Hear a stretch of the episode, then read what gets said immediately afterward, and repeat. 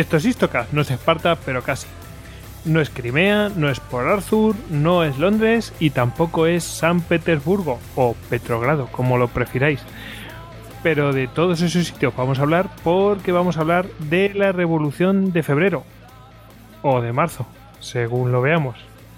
Porque bueno, mm, digamos que esta revolución, bueno, pues según un calendario, pues pilla en unas fechas y según otro calendario, pues pilla en otras. Así que, bueno, pues se le conoce comúnmente como la Revolución de Febrero. Y ya veremos exactamente las fechas, pero bueno, entre el 23 eh, de febrero al 2 de marzo, según el calendario eh, ruso, y el calendario gregoriano desde el 8 de marzo al 15 de marzo. Pero bueno, es conocida como la Revolución de Febrero, ya que estamos en el, el año 2017, bueno, pues se cumplen 100 años de pues esta revolución eh, que le llaman la revolución rusa aunque habría que ser más preciso pero bueno la revolución rusa no que consta pues esta de esta primera revolución de febrero y luego tenemos una en octubre en unos meses mm, unos cuantos meses posterior eh, y con eso pues se convertiría pues esa revolución rusa conocida y bueno pues eh, estamos aquí pues para ver qué es lo que pasó, porque es un poco berenjenal, pero vamos a meternos en el berenjenal y a ver qué tal sale. Y para hablar de todo eso, pues tenemos aquí a Rodri, a arroba rodericus barra baja rex. ¿Qué tal, camarada? Buenas noches, aquí estoy, pobre, proletario, a dar guerra y revolverme. bueno, también tenemos aquí a Tony arroba Lord ¿Qué tal? Vlad. Vlad, aquí todos. Vlad es hermano o algo así, ¿no? Me parece. Tovarich. Tovarich. Bueno, pues nada. Em, aquí estamos preparados para hablar de este tema y el que les habla, arroba gojix barra bajas al duero, pues también está listo. Ya sabéis que a todos nosotros nos podéis encontrar en eh, Twitter, en Facebook, en Google Plus, en Pinterest y en Telegram. Que cualquier cosa que necesitéis, pues lo tenemos en eh, cualquier información, etcétera, pues la tenemos en nuestra web istocast.com y nuestro email que siempre nos preguntáis, pues info Bueno, ya sabéis que en la propia web podéis dejarnos audios. Eh, de hecho, va a haber alguna sorpresita en los próximos. Mm, bueno, ya veremos. Os lo, lo dejo caer. Que alguien que nos contactó a través de ahí habrá una sorpresa. Y Em, que podéis haceros con las camisetas de Istocas en duckbelly.com. Ya sabéis que es esa web pues eh, de, de camisetas, bueno, prendas de, pues eso, chandal también tiene, ahora que hace un poco de frío también, pues eso, de temática, pues de historia bélica, bueno, eh, tiene de todo. Creo que la última... colección de Bushido. Eso, eso te iba a decir, eso, exactamente, de Bushido. O sea que está muy muy bien. Y creo que había sacado uno de Berserk y no sé qué. Bueno, está fenomenal. pero es que, en fin, eh, como que friki somos. un día nos echan de casa. Bueno, vamos a mandar saludos como no puede ser de otra manera. Hoy, adivina, ¿a dónde mandamos saludos? A Rusia. A la, madre Rusia, ¿no? Exactamente. A la Santa Rusia. Eso. Y bueno, ya sabéis que mm, si tenéis Android, pues os recomendamos que nos escuchéis a través de la app de Istocast para Android. Y si no tenéis Android, pues mm, siempre podéis acceder a través de iTunes o de la aplicación de Evox que la tiene para todas las plataformas. Eh, si os gusta este capítulo o os han gustado los anteriores, pues siempre os animamos, por favor, eh, nos ayudáis si mm, pues directamente nos dejáis un comentario tanto en iTunes como en iVoox o un 5 estrellas en iTunes y un me gusta en iVoox. Y bueno, pues no sé si estáis preparados, si tenéis eh, preparada la cerveza. ¿Cerveza en mano, Rodri? Cerveza en mano. Pues nada, todo preparado. Tony, todo preparado, ¿no? Yo tengo aquí un poco de alcohol casero, que ahora que han prohibido el vodka, eh, el zar, eh, hay que equiparse como se puede. sí. Bueno, pues eh, vamos a empezar. Bueno, eh, aquí habría que hablar, esto es una cosa bastante heavy metal, eh, de cómo está, porque buscas información de esto y te, es que prácticamente te vas no digo que un siglo antes, pero te vas 50, 60 años para atrás, pero muy fácil. Hay que hablar un poco de dónde se viene de la mm, para llegar a esta revolución de febrero, ¿no? Eh, ¿Cuál era la Rusia del siglo XIX? Estamos hablando de una Rusia que, que, bueno, que ha sido, bueno, ha vencido a Napoleón, o sea, es una Rusia poderosa, es decir, ha, sometido al que tenía mm, dominada Europa, bueno, tenía un gran prestigio, eh, es el imperio, mm, vamos, el, eh, con, mayor extensión del mundo, clarísimamente, en, superficie terrestre, eh, bueno, es, tremendo, ¿no? Y lo que pasa es que sí es cierto que su industrialización es muy, muy...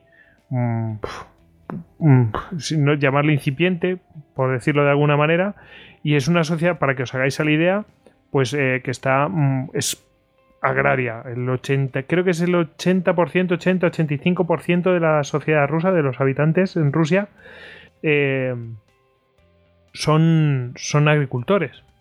Encima, para más Inri, están en una sociedad pues eh, prácticamente feudal. es decir, existe la servidumbre, es decir, que, los agricultores no se pueden ir así como así, se deben a su señor y, o sea, que no es que dice, bueno, pues me voy a otro lado a cultivar patatas. Pues no, no puedes hacerlo. En fin, es una sociedad mm, tremenda. Encima, eh, bueno, claro, eh, los que los terratenientes son los, nobles, está dominado por una nobleza, pues eso, pues estilo feudal. Y eh, todo esto, pues coronado por, por, un zar que es absolutista. Y bueno, pues podríamos decir que es muy similar a, lo que es la sociedad previa a la Revolución Francesa, claro, salvando las distancias y pues, pues con sus idiosincrasias, pues también con su climatología y sus cosas, ¿no? Eh, no sé si queréis añadir esto que, os, os, estoy comentando, pero vamos, eh, eh, es bastante, mm, yo creo que es bastante obvio y es de lo que parte todo, ¿no? Que apenas hay, recordemos, apenas hay más obrera, en fin. Tony. Sí, Rusia hasta entonces ha sido por decirlo de una forma, el gendarme de Europa en lo que a reacción contra la revolución, eh, las revoluciones que se han ido aconteciendo. O sea, Rusia ha reprimido las rebeliones en Polonia que se han ido sucediendo. También en 1848, cuando el reino de Hungría se rebela contra el imperio austríaco, eh, son tropas del zar Nicolás las que ayudan al ejército austríaco a reprimir la revuelta húngara. Y así constantemente. Normalmente, pues siempre podríamos ah, decir que las Fuerzas Armadas, bueno, el ejército ruso ha estado siempre, por decirlo de forma, del lado del orden.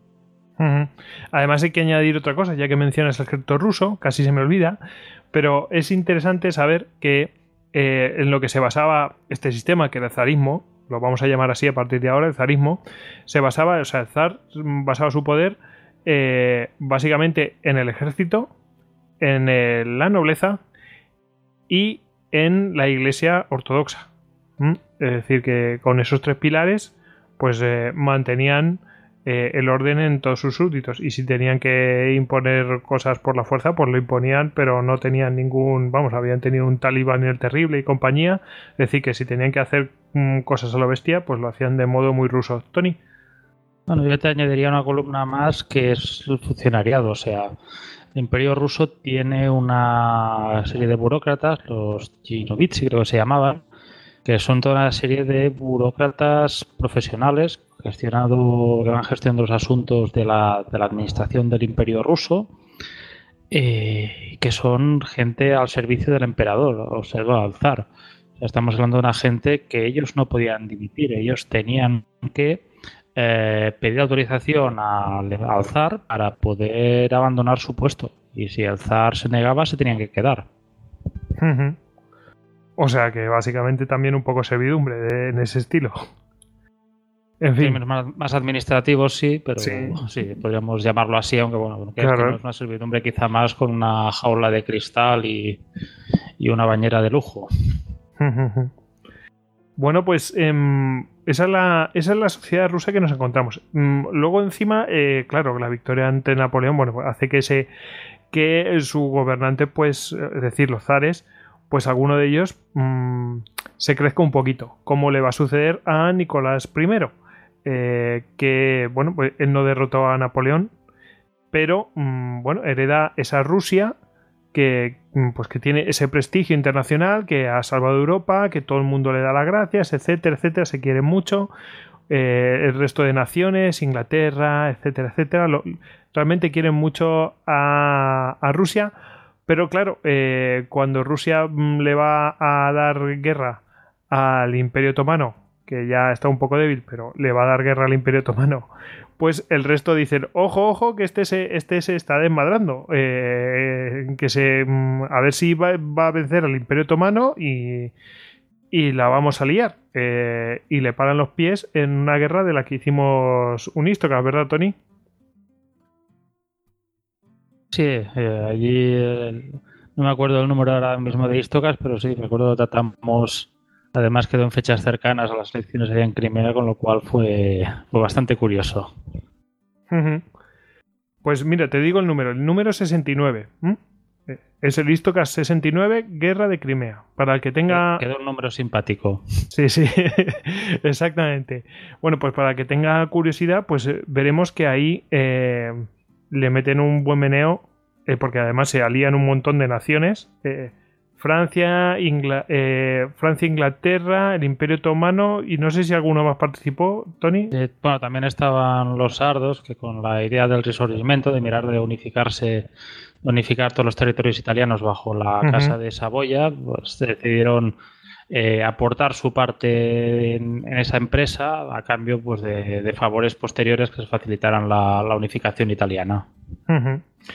Pues eh, ya vemos eh, que mm, ahí participan mm, un montón de, naciones para ponerle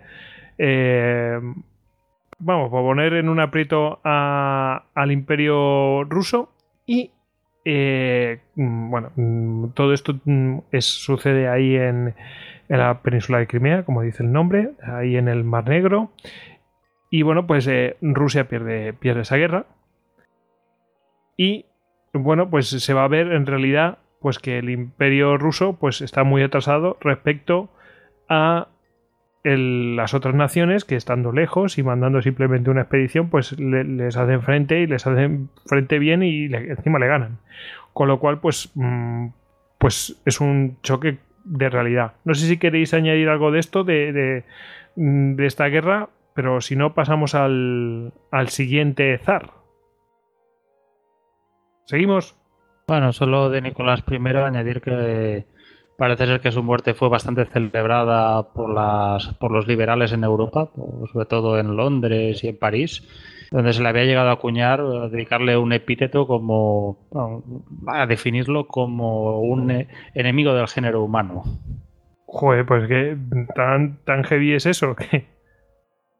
Bueno, era, era digamos, eh, un anacronismo, el guardián de, de la Europa más reaccionaria, eh, claro, bueno, es que no me, tenía aprecio. Me encanta que digan eso cuando, cuando antes les ha servido para, para protegerles. no sé si me explico. en fin, que no es que yo sea zarista, pero joder, un, por un lado lo utilizan y después lo critican ese tipo de comportamiento. No sé, curioso, ¿no? Bueno, ya sabéis que el siglo XIX pues, es un siglo de cambios. Bueno, mm, le sucede a Alejandro, Alejandro II en el eh, año 1855. Y Alejandro II va a ser lo contrario. Va a ser, mm, a mi modo de ver, y por lo que he visto, es un zar, eh, mm, digamos, yo lo llamaría reformista o un zar moderno. yo creo que tenía una visión bastante moderna. De hecho, acaba con, eh, para que os hagáis la idea, bueno, eh, también hay que decir que había una élite, no lo hemos dicho, pero una élite cultural, la verdad es que había, yo no llamaría élite, pero había una riqueza cultural en Rusia impresionante. Y eh, estos, estos escritores y, tal, pues ya veían que, el, que, el, Estado ruso pues no mm, que no podía durar mucho tiempo en la forma que estaba. Y bueno pues mm, Mm, promovían que hubiera pues que se acabara la servidumbre, etcétera, mm, unas cuantas cosas más. Y bueno, pues Alejandro II, no sé si los escucharía o no, pero vamos, mm, puso fin a la servidumbre. Es decir, una cosa tan natural como que un ser humano se pueda mover a donde le plazca. Mm, es decir, que haga su vida donde quiera. Pues Sí, que, que nadie te pueda decir, oye, que tú ibas con la Tierra y te quedas aquí. Exactamente, eso es. Y bueno, pues acaba con la servidumbre. Lo que pasa es que mm, eso, no sé si queréis añadir algo más de esto de la, del eh, fin de la servidumbre, pero mm, esto va a traer una serie de consecuencias. Es decir, esto es muy bonito, pero claro, antes como iban con la tierra, pues no tenían que pagar, eh, o sea, no tenían que eh, comprar ningún terreno. No tenían que alquilar, no sé si me explico, no tenían que alquilar eh, donde vivían, porque en realidad estaban explotando el terreno y bueno, pues estaban explotando las tierras de, de su señor y bueno, pues sacaban unos beneficios, etcétera, y vivían allí.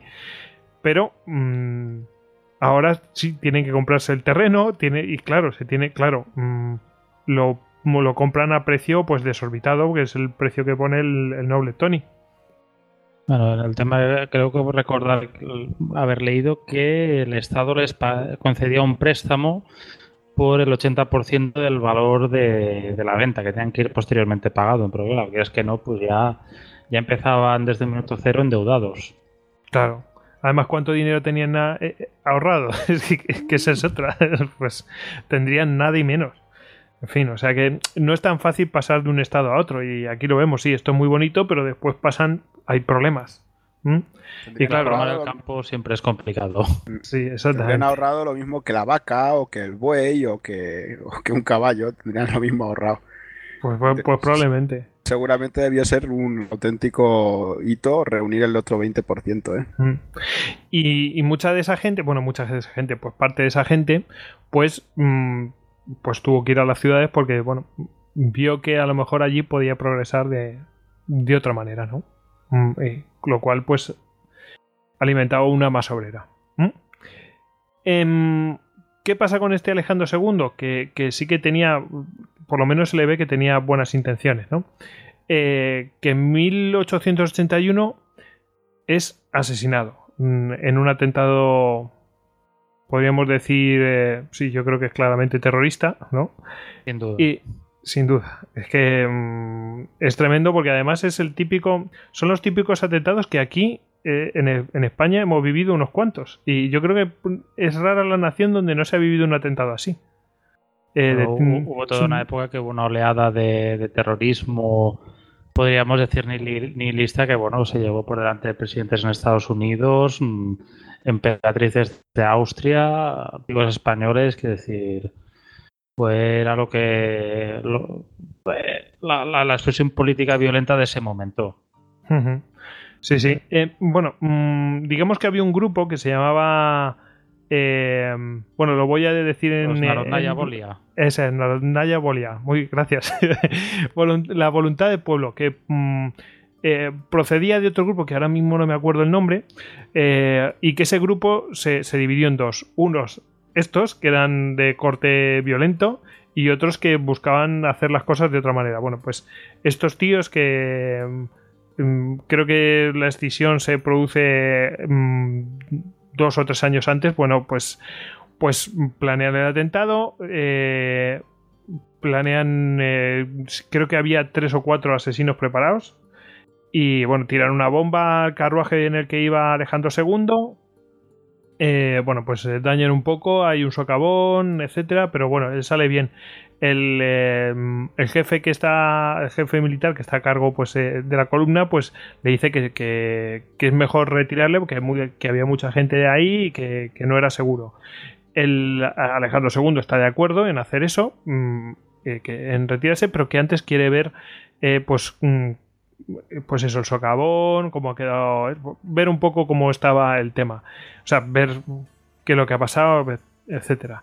Y en esto que, que sucede eso, que le tiran otra, otra bomba y bueno, esta vez sí es alcanzado, eh, afecta a más personas que a su persona, pero a él le destroza la- las piernas y creo que tenía el cráneo roto, etcétera.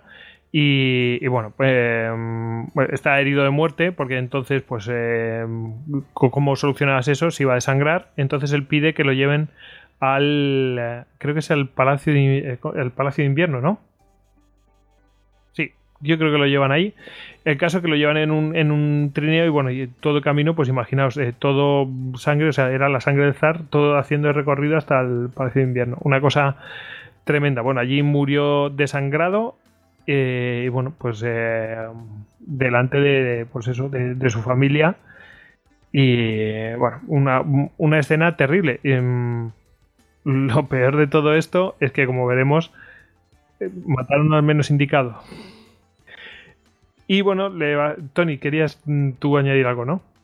solo añadir como, bueno, dos cosas. Primero hablas de un zar reformista. Bueno, digamos que con Nicolás I el listón no estaba muy alto precisamente.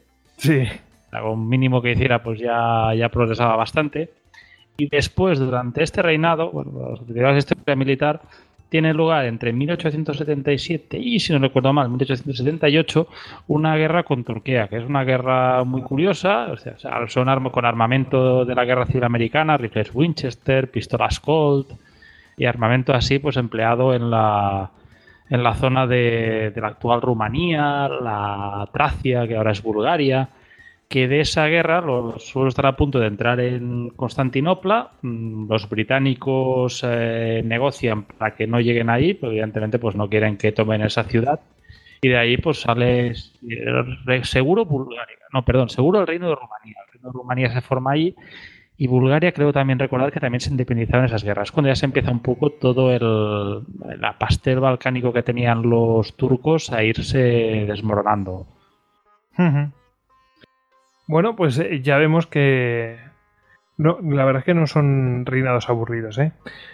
Bueno, eh, ¿quién le sucede? Le, le sucede Alejandro III. Y este vuelve a una línea dura una línea dura y vamos eh, es lo contrario de lo que tiene su padre. También hay que entender que, que mm, bueno pues ha visto ciertas cosas ha visto que han matado a su padre a lo mejor yo esto ya son suposiciones ha visto que su padre era de una cierta manera. Su padre siempre se había se enorgullecido de lo más orgulloso que estaba es de, de, mm, de ese fin de la servidumbre que había logrado. Y bueno este pues hace lo no es que haga lo contrario, no es que la vuelva a poner la servidumbre, pero vuelve a una línea dura, absolutista completamente. Y eh, bueno, pues incluso mm, pues eh, mm, hay programas, eh, vamos, contra los, contra los judíos, que son considerados ciudadanos de segunda. Bueno, después a lo mejor cuento una, una anécdota.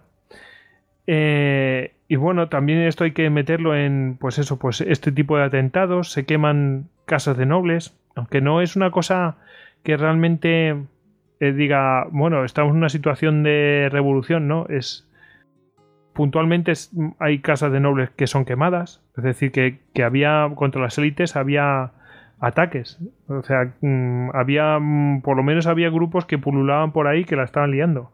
Entre ellos, pues estos, hemos visto los Naya Bolia, que por cierto los capturaron a todos y los. y los mataron. Luego veremos qué consecuencias tendrá después eh, con sus sucesores. Eh, y luego, mm, bueno, eh, durante este reinado nace el Partido Socialdemócrata Ruso, en 1886. ¿Mm? Me voy a adelantar unos cuantos años y para ir metiendo cosas que van a pasar. Pero de este Partido Socialdemócrata ruso, pues hay un. Hay un. Eh, que este ya pertenece al siguiente reinado. Hay un congreso en Londres en 1903 y de este Partido Socialdemócrata ruso van a hacer los mencheviques y los bolcheviques. Simplemente como anécdota. Bueno, os había dicho que, que bueno, estos a los del eh, a los de Narodnaya Bolia, a los eh, este grupo mm, violento mm, terrorista que se había cargado al Alejandro II, bueno, pues eh, a estos los habían pillado, pero este hay una persona que se va a, unir a ellos y bueno, va a continuar pues mm, vamos, que va a continuar con, con estos intentos y están intentando asesinar a su sucesor, Alejandro III. ¿Y quién estaba ahí metido? Esta persona que os decía que estaba metido. Un tal Alexander Ilich Yulianov. Y este señor eh, pues va a ser capturado y en 1887, mm, dos años después de que entrara, porque creo que entró en 1885, pues este señor va a ser ejecutado. ¿Y quién es este Alexander Ilich Yulianov? Bueno, pues si le suena un tal Vladimir Ilich Yulianov, bueno, pues es el hermano de este señor. Es el hermano de Lenin. Bueno, pues en la ejecución de, esta, de, este, de este Alexander, pues eh, va a producir mm, realmente un, una impresión muy fuerte en, eh, en, Lenin, en el que se llamaría después a sí mismo como Lenin, en Vladimir, eh, y mm, le va mm, a radicalizar o mover para que haga ciertas cosas, ¿no? En su lucha, ¿no? Para para cambiar las cosas. Eh, todo esto además eh, lo podemos em, lo podemos aderezar con que mm, un otro personaje que va a salir más adelante que se llama Kerensky bueno pues él refleja que en la sociedad de la época en la ciudad donde él estaba porque creo que incluso no sé si nacieron en la misma ciudad Kerensky y, Lenin cuenta que en la ciudad fue mm, la ejecución de Alexander pues fue bastante eh, digamos impresionante. También hay que decir que la gente que, mm, está los más revolucionarios etcétera etcétera los que están moviendo todo, todo esto pues son gente que tiene cierta cultura. Es decir eh, proceden de la clase media al menos y o sea que no son mm, no son cualquiera es decir que tienen una cierta formación. No sé si queréis comentar algo de esto. ¿Parece bien? Sí, yo voy poner un par de notas eh, sobre el tema de los grupos, eh, los grupos revolucionarios que empleaban tácticas terroristas. Eh, hay una novela, bueno, pues posteriormente hacer en la bibliografía, pero hay una serie de novelas ahí en Rusia de un personaje, Eras Pedrovich Fandorin, que es una especie de Sherlock Holmes ruso, y hay una novela, es el, consejero, del consejero de Estado, de State Counselor en inglés, no está traducido al castellano, por eso empleo el título en inglés, que habla bastante de, estos grupos y también un poco del uso que hacía el, propio sistema de estos grupos, como para forzar más la, soga al cuello en la gente, a tenerla más atada en corto. Y sobre otros grupos también comentar, porque bueno, dentro de toda esta, de la famosa saga de videojuegos de Assassin's Creed, creo que ya hay también un asesino del Narodnaya Bolia. menos me suena un cómic en que, está conceptualizado en un, en un Assassin intentando asesinar a Alejandro III. Bueno, pues ese toque así gamer para que le interese. Bueno, mmm, bueno, vamos a pasar al siguiente reinado. No sé si queréis añadir algo más de Alejandro III. Mm, mm, vamos a entrar en nuestro protagonista prácticamente, porque es el gran protagonista de este, de este Histocast. ¿Os parece? Bueno, para enlazar a los dos, iba a decir que el personaje del que hablaremos ahora, que era hijo de Alejandro III, pues la verdad es que Alejandro III he leído en el, la Revolución Rusa de, de Price que en algún momento, por lo visto, eh, el zar del que hablaremos ahora, pues contradijo a su padre en algún tema de, creo que de política económica o así. Se ve que en la cena posterior el padre se dedicó toda la comida a coger el pan, a hacer bolitas y tirárselas a su hijo en la mesa. O sea, una escena bastante, cuanto menos curiosa. Madre mía. Bueno, pues vamos a hablar de Nicolás II que mm, reina desde 1894. Em, bueno, mm, digamos que su reinado no comienza demasiado bien, eh, porque enseguida, bueno, a los 10 años de empezar, de, empezar el reinado, pues se encuentra con una guerra, eh, que es la guerra ruso-japonesa. Tony, ¿querías añadir algo? Tú vas a 10 años, pero el reino podemos decir que empezó mal desde el minuto uno, porque poco antes de su coronación, en la explanada en San Petersburgo, en la explanada de Jodinka, se ve que repartían, dentro de los datos de la coronación, pues forma de ganarse el favor del pueblo, hicieron un reparto, si no recuerdo mal, era comida gratis. La cuestión es que, bueno, al final allí se aglomeraron 500.000 eh, personas bueno, lo que sucede cuando hay multitudes o así. Ah, empezó a haber avalanchas, hubo gente pues que se aplastaron unos contra los otros, gente pisoteada. Creo recordar, las cifras se movían por los centenares de muertos, no sé si llegó 1500, te hablo un poco de cabeza, no, no recuerdo bien bien porque lo leí en otra novela de Akunin llamada La Coronación. Pero evidentemente, pese a esa desgracia, esa cantidad de gente muerta y así, pues esa misma noche tuvo lugar el baile de coronación, sin ningún miramiento por, la, por las personas que, por los súbditos que murieron allí en ese incidente y que ya desde el principio ya hizo ver que el, reinado del, del zar Nicolás II pues quizá era un reinado un poco manchado por la mala suerte. Bueno, además yo había oído, pues eso, lo que dices tú, que no había tenido ningún miramiento por, pues, por las víctimas. Mm, había oído que mm, había sido con todo lujo, etcétera, etcétera, y todo aquello, pues se contrastaba con, pues, con la pobreza general que había. Y claro, mm, eso no alimentaba pues una identificación con el zar ni nada de esto por parte del pueblo. Bueno, ahí queda eso, ¿no? Bueno, habíamos dicho lo de la guerra ruso-japonesa, 10 mm, años de, comenzar. Bueno, mm, si queréis, mm, la guerra ruso-japonesa la vamos a tener que posponer un poco porque también tenemos que hablar un poco de ciertas cosas de Nicolás II y, su familia. Es muy importante la familia de Nicolás II. Eh, básicamente, en Nicolás II, estando todavía de luto de su padre, se casa con, eh, con Alejandra, ¿no? Eh, que es de origen eh, germano y bueno, va a pasar a ser la, zarina. Mm, yo, por todo lo que he visto, yo creo que estaban súper enamorados el uno del otro.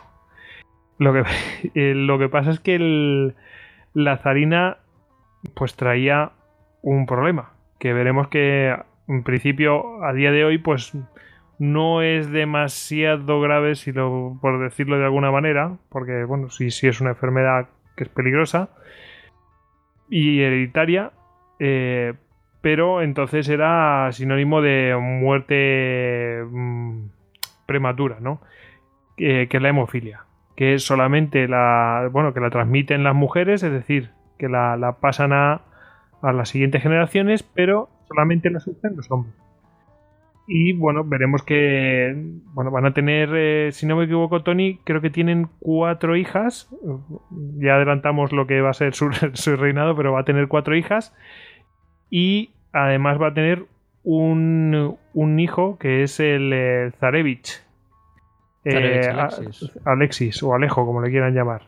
Y Alexis, mm, pues bueno, aparte de que va a ser un poco enclenque, etcétera, enfermizo, además tiene hemofilia.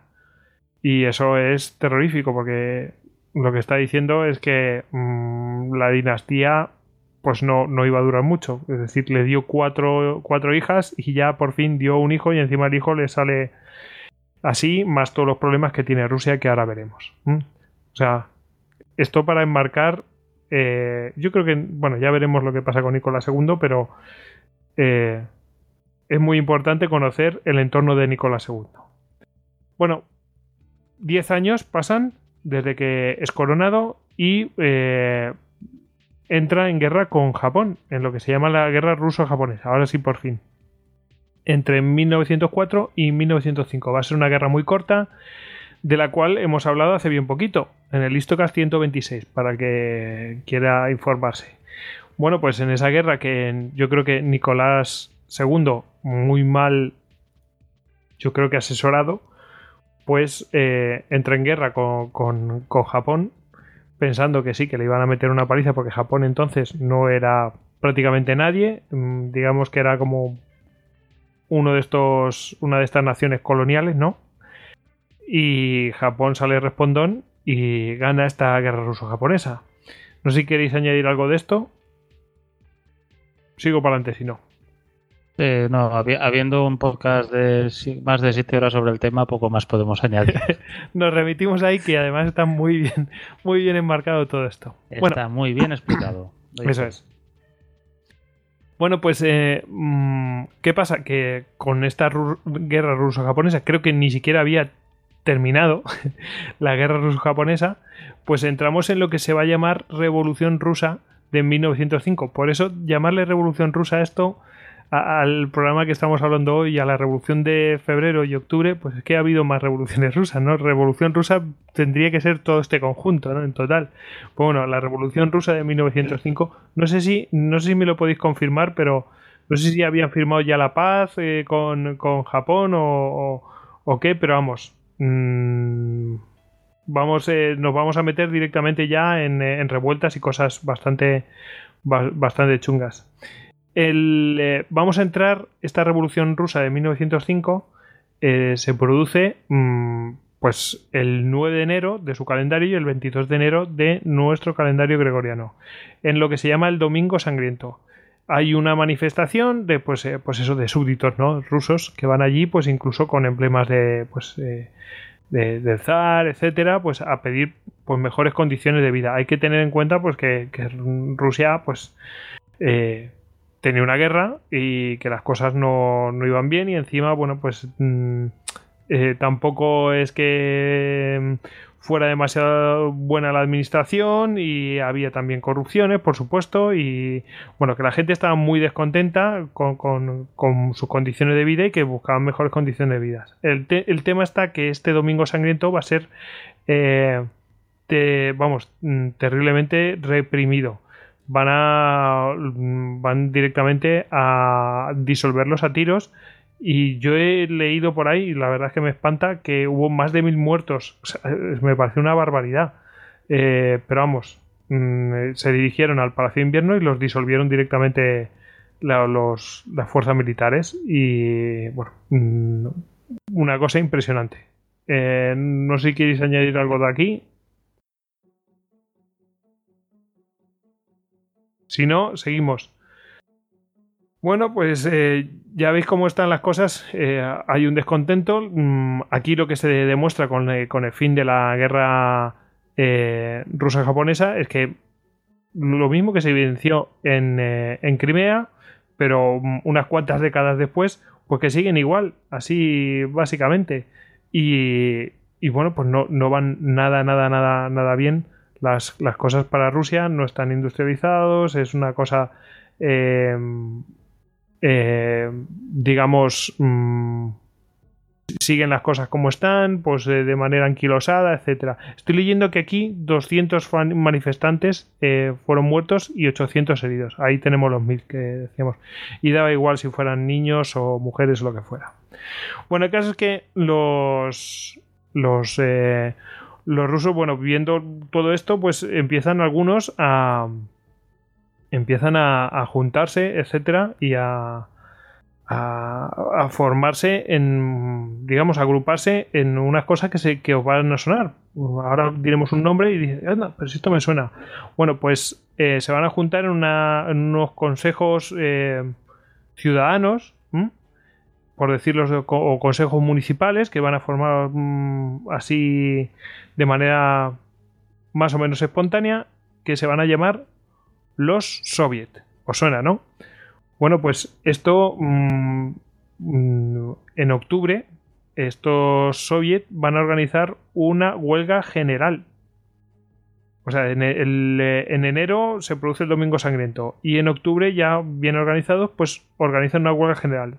Esta huelga general fue de tal calibre que mm, provocó que el propio Nicolás II mm, pues, eh, pues publicara un manifiesto que se llama el Manifiesto de Octubre en el cual se comprometía a dar una serie de mm, pues eso eh, una serie de concesiones libertades etcétera reconocimiento de, derechos de, los rusos etcétera etcétera em, bueno de algunos rusos porque veremos que los judíos eran ciudadanos de segunda y eh, bueno, pues eh, se compromete. Se compromete a ello. Y mm, eh, después veremos que bueno, pues se va a formar. También promete que se va a formar. Pues em, una asamblea o, un parlamento, o no sé cómo lo podemos llamar, pero vamos, ellos le llaman Duma. pero para ello, bueno, hay que hacer una constitución, que va a ser la constitución de 1906, pero mm, Claro, esta constitución la hace antes de que se forme la Duma y en, esta constitución pues les cuarta un montón de, de, de, cosas que ya en principio parecían que iban a estar comprometidas. Eh, en, en, principio, esta Duma podía ser disuelta por, por, el, eh, por el emperador en cualquier momento. Pero bueno, para hablar de todo esto, yo creo que Tony estaba más preparado que yo. Yo hablo, pues, básicamente de memoria. Tony. Bueno, primero comentar que la, lo que podríamos, la constitución que comentas, eh, para evitar llamarlo constitución, porque quieren que sea una constitución, pero no parece una constitución que sería contraria a los principios autocráticos del zar, optan por llamarlo leyes fundamentales. O sea, hay unas leyes fundamentales que son como una constitución, pero sin ser una constitución para, que todo quedara, para que todo quedara en manos del zar, básicamente. Sí, básicamente que, el zar siguiera poniendo quien quisiera con una cierta ilusión de voluntad popular, pero bueno, aún con un cierto control por parte de, la autocracia zarista. Entonces, bueno, la primera Duma cuenta con 524 diputados, los cuales eh, proceden de cuatro grupos que votan. Hay un grupo que sería un grupo urbano, una, los terratenientes, otro lo formarían los campesinos y el último lo formarían los trabajadores. Pero aquí hablamos de los trabajadores de fábricas con más de 50 empleados. Lo cual hace que, claro, dentro de este campo ya se excluyen unos 2 millones de votantes. Hay que decir que aquí tampoco votan las mujeres, tampoco votan los menores de 25 años, los soldados ni los miembros de ciertas etnias. Bueno, a empezar a poner en marcha los mecanismos de voto, que como vemos, pues recortando población por aquí y por allá, que eran bastante sencillos. Eh, esta primera Duma se pone en funcionamiento el 27 de abril de 1906 y se reunirá por primera vez el 27, este mismo 27 y se mantendrá hasta el 9 de julio de ese año. Claro, eh, los mensajes la primera vez allí son muy radicales, son muy eh, sin antecedentes y así, pues quizá pecan de ser muy osados que en el fondo no deja de ser un poco transmitir la voluntad del pueblo en ese momento, pero claro, desde las instancias zaristas, claro. dime. No, no, que, es eso, es que nunca se había, o sea, imagínate, el zar eh, probablemente no, hubiera escuchado prácticamente nadie que le contradijera. no sé si me explicó. Y, y, de repente se encuentra con gente pues que tiene unas demandas que, chocan mucho con su opinión o con su mundo en el que él vivía. Entonces, claro, mmm, es demasiado radical para, para él o a sus ojos vista, ¿no? Sí, claro, él ha formado la Duma más que nada para que vuelva al orden. Y la gente en la Duma pues, no hace más que, que lanzar reclamaciones y liarla. Con lo cual, pues bueno, al final, después de estar 72 días en vigor, eh, la primera Duma será disuelta. Entonces llegará una segunda Duma que va del 20 de febrero de 1907 al 2 de julio. Pero bueno, como, la anterior, sigue adoleciendo los mismos problemas y acabará siendo disuelta. O sea, esta vez con bastante apoyo de un personaje importante en esos tiempos, que era el primer ministro Stolypin. También durante este tiempo se opta por hacer una modificación a la ley electoral, de forma que se pasan de 524 diputados a 442. Más que nada recortando a dos grupos, que no sé si adivináis qué grupos serán, qué constituencias, qué constituencies serán. Bueno, no sé. Mm, Conservadores. Venga, Tony. Evidentemente, pues si hay que recortar de un lado, pues será por, por, los campesinos y los trabajadores. Hombre, no está, está clarísimo. ¿Los urbanos a quién se refiere? ¿A los burgueses o algo así? Sí, si no recuerdo mal, burgueses industriales. Mm. También a cierta aristocracia cortesana urbana. Bueno, la cosa es que se forma ya una tercera Duma, que bueno, dice el dicho, la tercera bala vencida. Esta conseguirá agotar su mandato, que irá desde el 1 de noviembre de 1907 al 9 de junio de 1912. Una Duma, pues, como hemos visto, más reforzada con apoyos a alzar y que, bueno, lo que el zar pide, la Duma lo da. Es bastante sencillo.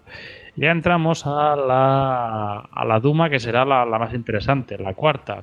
Cuatro Dumas, como cuatro jinetes del apocalipsis. la cual empezará el 15 de noviembre de 1912. Y podemos echar un poco, ya que esta será, por decir una forma, una de la, uno de los grandes protagonistas de este podcast, podríamos mirar un poco su composición. O sea, como hemos dicho, habían 442 escaños. Evidentemente, pues los, diputados que podemos considerar más de la derecha son mayoría, son 154 escaños. No son mayoría absoluta, pero bueno, son el grupo con, con más peso de voto allí.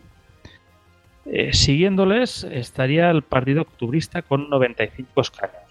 Eh, se les conoce también como la Unión del 17 de Octubre por el manifiesto de octubre que comentabas tú antes, Goyo, y son monárquicos aunque constitucionalistas. Eh, hay que decir que cuentan con el apoyo de los liberales de centro, gente de negocios y alguna gente dentro de la burocracia imperial que comentábamos antes. Y como líderes más destacados en los acontecimientos que, veremos ahora, tienen a Alexander Guchkov y a Mikhail Rotsianko. Bueno, tras los octubristas, el partido con más escaños es el Partido Democrático Constitucional, que también llamados los Cadets, por el KD de Constitucional Demócrata en, eh, Constitucional Demócrata en ruso, que tenían 57 escaños. Estamos hablando de un partido que se fundó en octubre de 1905 y que es un partido que podríamos llamar liberal, pero liberal hacia la izquierda, o sea, bastante contenido social y así. Sus miembros se presumían bastante de ello, de estar más a la izquierda que el resto de partidos, bueno, que partidos liberales eh, similares en Europa. Ellos defienden el derecho a voto, el régimen parlamentario y la libertad e igualdad de los ciudadanos ante la ley. Y su principal líder, en los hechos que contaremos ahora, es Pavel Miliukov. Tras ellos, eh, con 41 escaños, está el Partido Progresista de Rusia, que la verdad no ha sacado demasiada cosa porque no juega un papel demasiado destacado posteriormente. Con 33 tenemos el Partido Centrista, tampoco nada destacable. Y ya un partido que ya no sonará más es el que habías comentado antes, Goyo, el Partido Obrero Socialdemócrata de Rusia. Eh, como comentas, estaba dividido en tendencias entre los mencheviques y los bolcheviques. Y otro partido destacado, más que nada, quizá no numéricamente, pero sí por quién está en él, es el Partido Laborista de Rusia, el Trudoviki, perdón, que contaba con 10 escaños, que era una escisión del Partido Socialista Revolucionario, que era el partido, dijéramos, más uh, de línea más dura en términos revolucionarios. O sea, se comenta que tenían tres pilares, eh, el anticapitalismo, el terror, la defensa del terrorismo y la lucha armada y la socialización de la tierra. Así como los socialdemócratas eh, era un partido sobre todo obrero y que quizá en algunos, si no los mencheviques seguro, los bolcheviques no tengo tan claro, pero la parte menchevique consideraba que los verdaderos, quien tenía que hacer la revolución realmente eran los obreros y que el campesinado, pues en gran medida era un baluarte del, viejo orden, del viejo sistema, pues eh, aquí el Partido Laborista de Rusia eh, apuesta por una socialización de la tierra. Y bueno, ya con los protagonistas aquí en, el Parlamento, pues no sé, podemos avanzar un poco y ya ir hacia, hacia el tiro que, que desencadena toda esta crisis, que es eh, disparado en Belgrado, si no recuerdo mal. Sí, señor, es así. Bueno, eh, mm, fijaos, ya, yo la verdad es que cuando estaba... A ver si lo digo bien, porque es que me vienen tantas ideas a la vez. Em, yo cuando estaba escuchando, todo, me, he devorado todo lo que había por ahí y, y cada vez que tenía que escuchar esto digo, ¿por qué se metieron en esto? ¿Por qué se metieron en esto? ¿Por qué se metieron en esto? ¿Por qué se metieron en la Primera Guerra Mundial? ¿Por qué se metieron con el tiro este? Eh, al archiduque, eh, que era el heredero, porque es, mm, eh, el, heredero anterior se había suicidado, si no me equivoco. ¿Por qué se metieron en, el, pabellón de caza de Mayerlin? Sí, sí.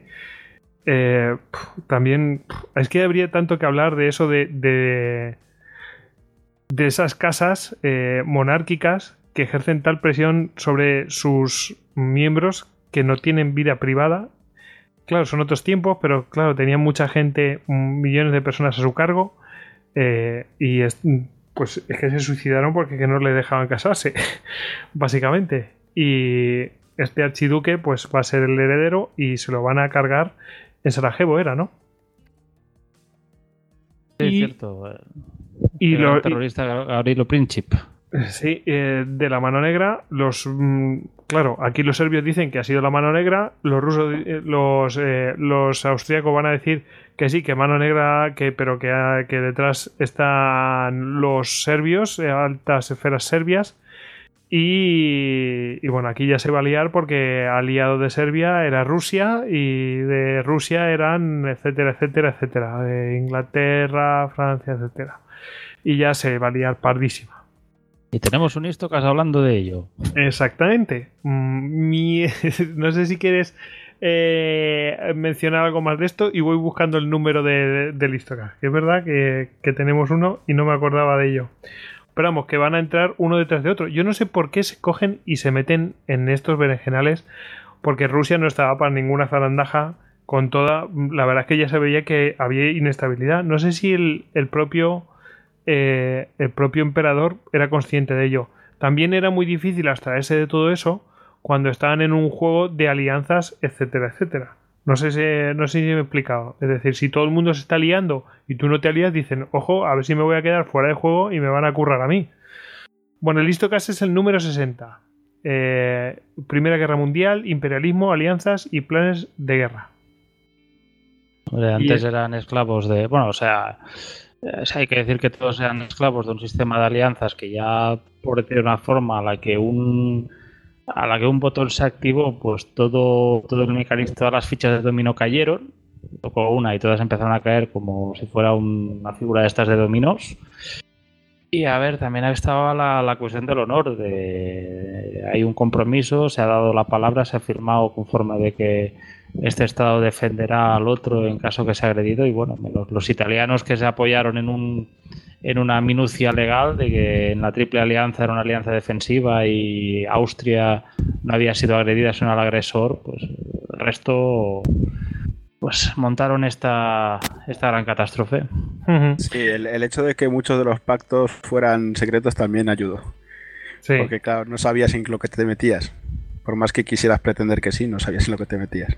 Aunque después no parecía que no querían y tal, pero ya la maquinaria no se podía parar. Eh, hay un eh, Steelcast, el de que hizo Veramendi, el Steelcast eh, número 12, eh, que se, llama, se titula Desencadenamiento de la Primera Guerra Mundial.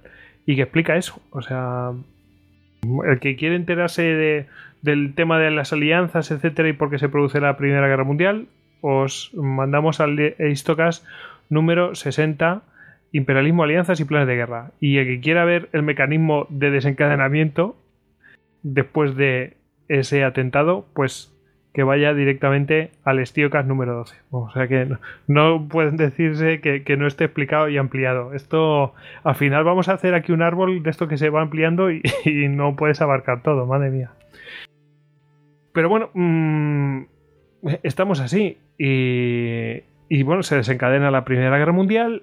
Eh, básicamente vamos a abreviarlo, ¿no? Aunque hay más cosas, porque Tony, además hemos hablado de mm, batallas de los rusos contra los austriacos, ¿no? Bueno, sí, tocamos el, En el de el sitio de asedio. Shemisel, y, Ujú. eh, sitios esos legendarios, diría, el último fue el 6 o el 7. El número 6 creo que es. El último fue el 6, pues debió ser, pues fue el 4. El 4 fue Ujú. Shemisel, el 5 fue Singtao y el 6 fue. Ujú. Pues, eh, pues Sí, en Eh, esa parte hablamos quizá de todo el principio de guerra, de bueno, el choque de los ejércitos rusos con los ejércitos austrohúngaros. Eh, primero una los, los austrohúngaros eh, se movilizan y atacan primero lo que era la, la Polonia imperial rusa. Consiguen algunas victorias en Krasnik y Komarova, pero posteriormente pues, bueno, el rodillo ruso los machaca y acabará en 1914 pues, defendiendo los pasos de los Cárpatos para evitar que las tropas rusas entren en Hungría. mm, En lo cual habla, lo cual habla, lo cual habla de, porque ahora veremos lo que pasa más arriba, pero lo cual habla de- del estado en el cual se encontraba el ejército austriaco, que no estaba demasiado bien. Sí, digamos que eh, fue, no estaba preparada. Se optó por una solución de compromiso, en vez de poner toda la carne, liquidar Serbia rápida y después ir a por Rusia, pues se quiso ir por uno por el otro, por uno y por el otro a la vez, y no pudieron ni con uno ni con el otro. Algo parecido les pasa también a los rusos, porque en principio su idea era, de los seis ejércitos que tenían, desplegar el grueso bueno, desplegar eh, todos los que pudieran contra Austria, machacarla primero y después ya ir a por Alemania. Pero claro, eh, Rusia tiene una alianza con Francia. Francia quiere que los rusos ataquen a Alemania porque cualquier soldado que se defienda de. soldado alemán que se defienda de los rusos no está peleando contra ellos. Claro. Lo, cual lo, que, vimos, lo que vimos eh, en o sea, vemos la importancia de esto, o sea, principalmente, fijaos la demografía, la hora de utilizar a los, a los soldados y todo esto, lo vimos en la batalla de Verdún, en la batalla de Somme, en los tocas que hablamos de ellos, es que es súper importante. Esto que acaba de comentar Tony es que es clave, no es ninguna tontería.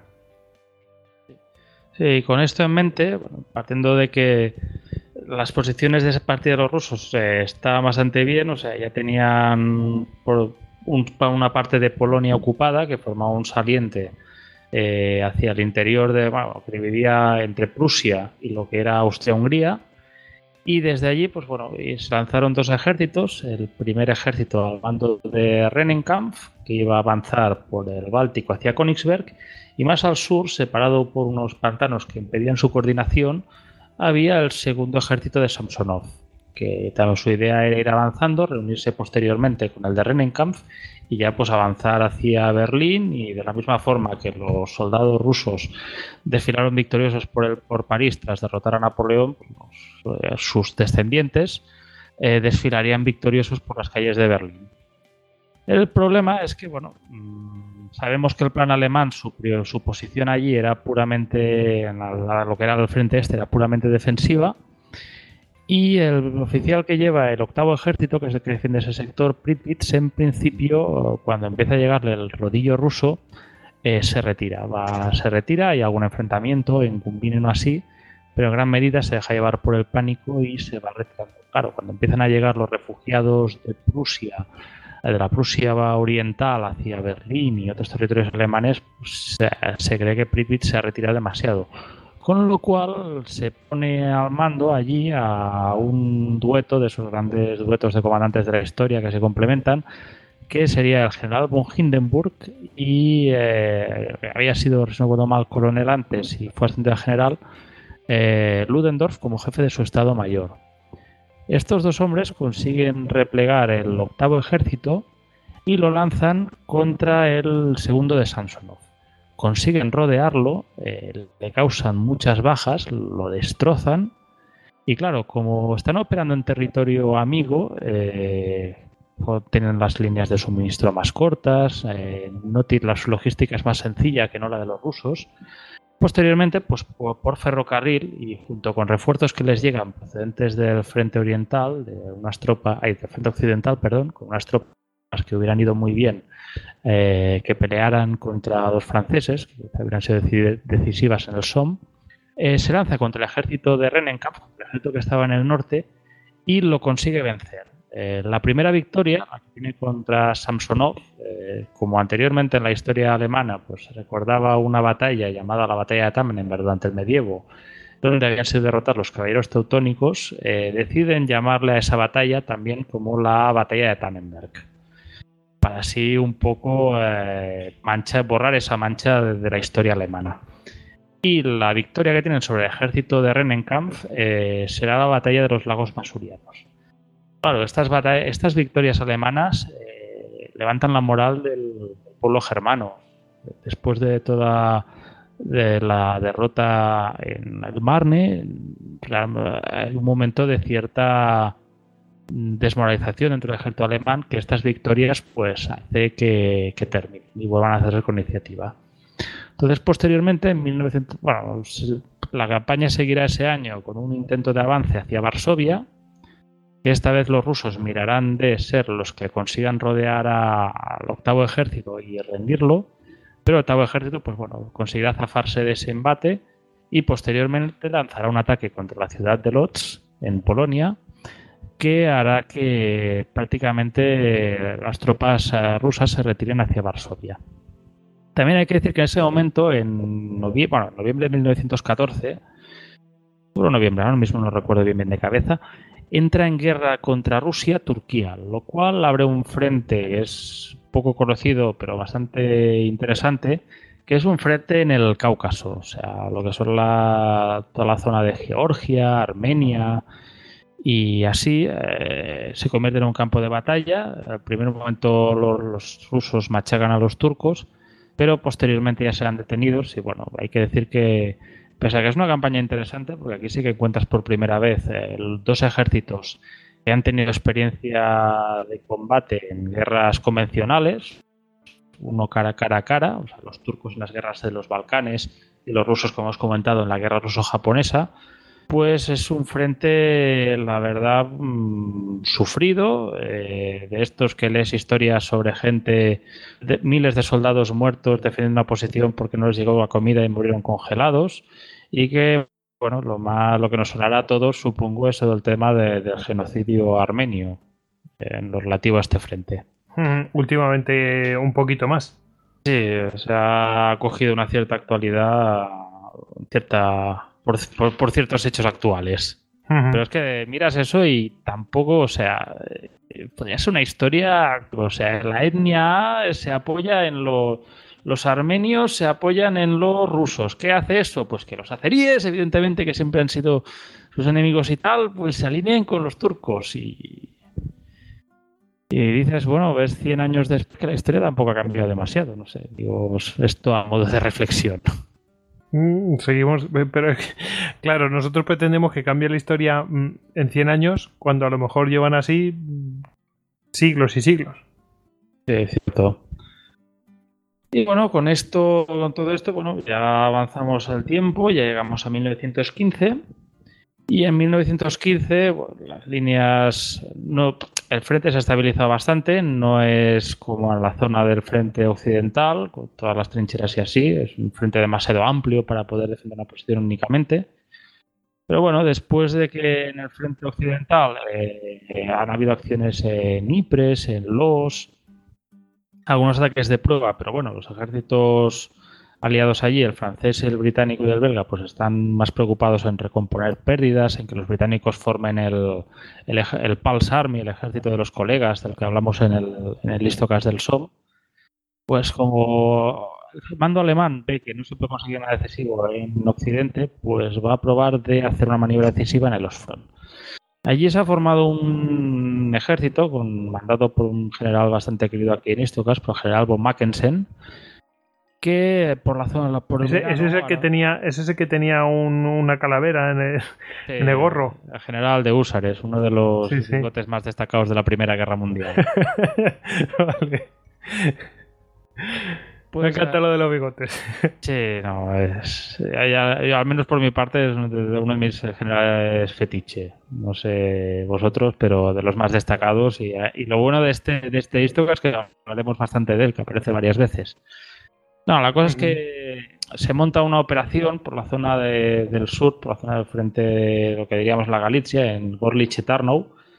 Eh, las tropas, una, una, combinación de tropas alemanas y austrohúngaras, en buena parte mandadas por el general von Mackensen, eh, hacen un ataque contra las líneas rusas, eh, lanzando bombardeos de varios días a las líneas y avanzando imparables.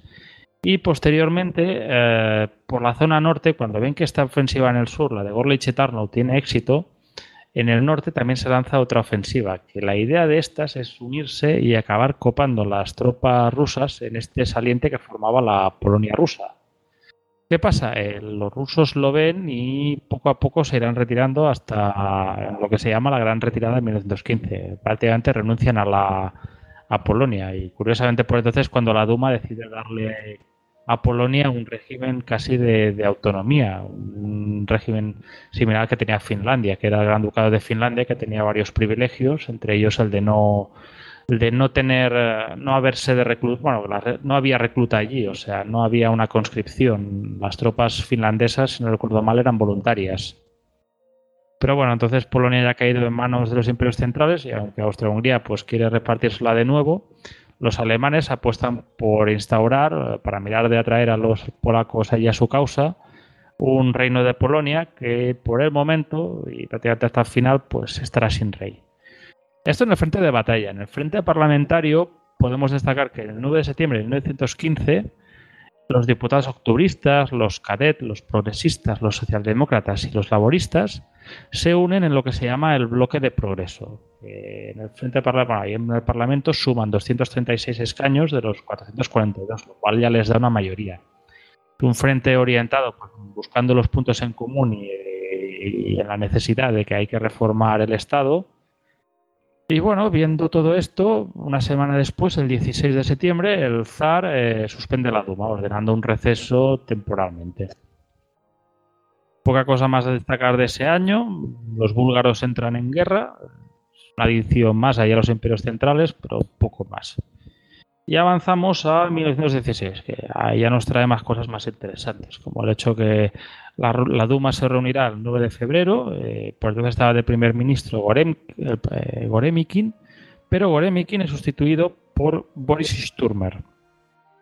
Mm, evidentemente, al frente del bloque de progreso le parece que eso es una buena noticia, que tiene que traer progreso y así, pero Sturm en su primer discurso ya de entender que hay una guerra por medio y no es el momento de hacer reformas aún. Eh, en los campos de batalla eh, es el momento, en 1916 tiene quizá el momento de gloria de las armas rusas, que es la ofensiva Brusilov, que es una operación que tiene lugar también en la zona de zona sur, en el frente austro, bueno, el frente austrohúngaro.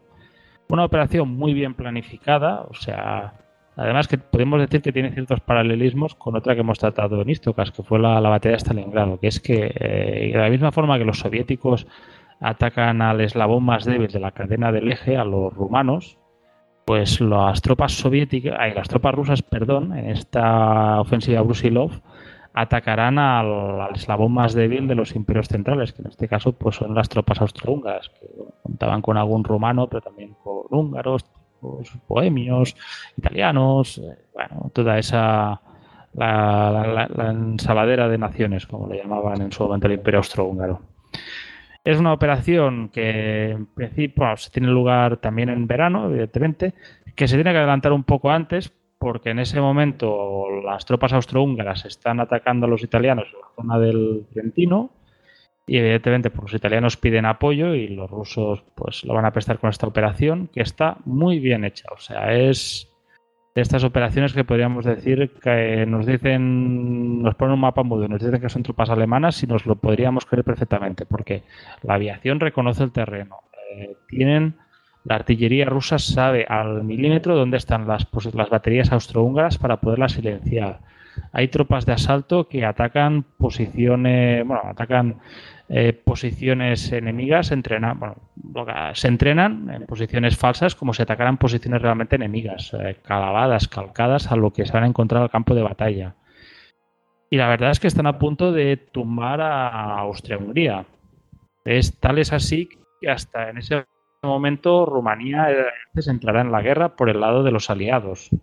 En una campaña muy corta, porque posteriormente eh, acabarán siendo ocupados por los imperios centrales. Eh, Falkenhayn y von Mackensen montarán una, podríamos considerar una especie de proto-blitzkrieg en, en 1916 y acabarán tomando toda Rumanía. Rumanía contará con cierto apoyo de los rusos, pero que bueno, los rusos les llega por sorpresa la, entrada de Rumanía en la guerra. No tiene ninguna eventualidad, les envían algunos refuerzos, pero bueno, que poco pueden hacer para desequilibrar la guerra.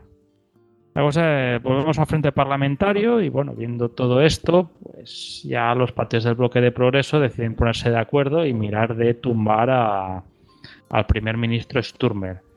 Y el 1 de noviembre, si no recuerdo mal, tiene lugar eh, una serie de discursos muy virulentos por parte de Milyukov y por parte de Milyukov, el cadet, y de Kerensky, el laborista.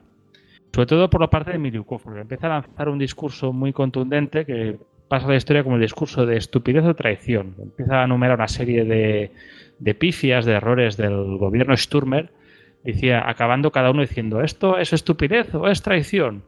Los trenes no llegan a la hora, ¿es estupidez o es traición? Y Kerensky pues también hace un discurso bastante dramático que dicen que al final Sturmer se ha destituido y sustituido por Alexander Trepov. Y ya, como veis, ya estamos en noviembre, ya nos acercamos al momento apoteósico, pero no podíamos llegar a él sin antes hablar de los hechos que se acontecieron a la noche del 16 al 17 de septiembre, que es que veremos que un personaje que hemos hablado antes abandonará el escenario y es ni más ni menos que Ra Ra Rasputin. Sí, Ra Ra Rasputin. Bueno, eh, Gracias, men- Greatest War Machine. Sí. Gracias, Greatest Love Machine. ¿no? Eh, madre mía, eh, después hablamos de la Love Machine que tenía. Que- Vamos a, mm, a hablar un poco de este personaje, aunque merecería un histocast entero. Y un día, a lo mejor, nos liamos la manta a la cabeza y hacemos igual que hicimos el de el empalador, pues hablamos de este empalador. ¿Vale? Entonces. Em, vamos a poner un poco. Este mm, señor, mm, unos le llaman monje, otros le llaman, no sé, eh, ermitaño. mm, no se sabe muy bien su procedencia. El caso es que aparece en San Petersburgo. Empieza a coger fama entre la nobleza, entre las mujeres nobles, eh, como curandero, mm, una cosa así, una cosa rara. Y llega a oídas de la, de la, de la zarina. Y la zarina, que estaba mm, no preocupada, lo siguiente, por su por, su hijo, eh, el zarevich Alexei, eh, pues claro, mm, que hemos mencionado, por eso lo hemos mencionado, porque tenía eh, hemofilia y, y creo que hay un episodio incluso en el cual pues el, el- niño está sangrando y Rasputin pues logra detener la, la hemorragia. Em, bueno, pues eh, digamos que para la zarina este era un hombre pues eh, mm, de religión, un hombre respetable, etcétera, etcétera. Y bueno, pues la zarina mm, estaba totalmente eh, embelesada por él mm, en el sentido de que pues seguía sus consejos y después la zarina hablaba a Nicolás II que estaba embelesada por ella, en fin. Eh, hay una cadena y bueno, pues eh, las malas lenguas decían que estaba bajo su influencia. Y, o sea, que, el zar estaba bajo la influencia de Rasputin.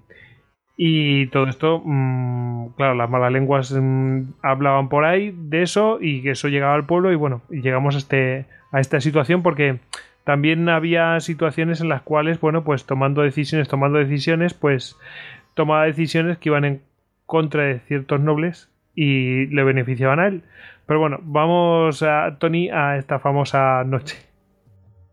Y una noche gloriosa y, y que yo cuando lo investigué empecé a sacar bueno empecé a sacar material de allí pues bueno como dice el pocas pocas compañero la tortulia es drama humano hilarante de hecho que realmente es hilarante Eh, Le mandamos un saludo a nuestros compañeros de la tortulia.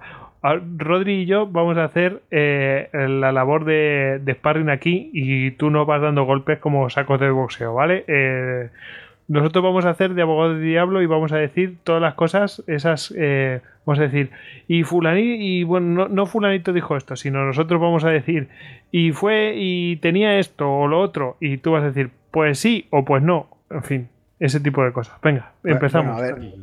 Bueno, la cosa es que por parte del bloque de progreso se ve a Rasputin como un, un obstáculo para las reformas y en un primer momento se le intenta apartar del camino de una forma pacífica. Y es que el, el primer ministro Trepov eh, le intenta sobornar con 200.000 euros y una paga mensual, ay, perdón, dos- 200.000 rublos. Subconsciente, 200.000 rublos y una paga mensual si se vuelve a Siberia. Pasa que en vez de llevarse el dinero e irse, lo que hace Rasputin pues es a la emperatriz y a explicárselo. Y eso hace pues que bueno, la reputación de Trepov, que ya era un hombre del Parlamento, la zarina no era muy amiga del Parlamento, todo lo que era Parlamento le era un poco urticaria y tal, pues no lo vea muy. Así que bueno, ya empieza a quedarse una alternativa, quizá mirar de, de apartarlo de una forma permanente e indefinida.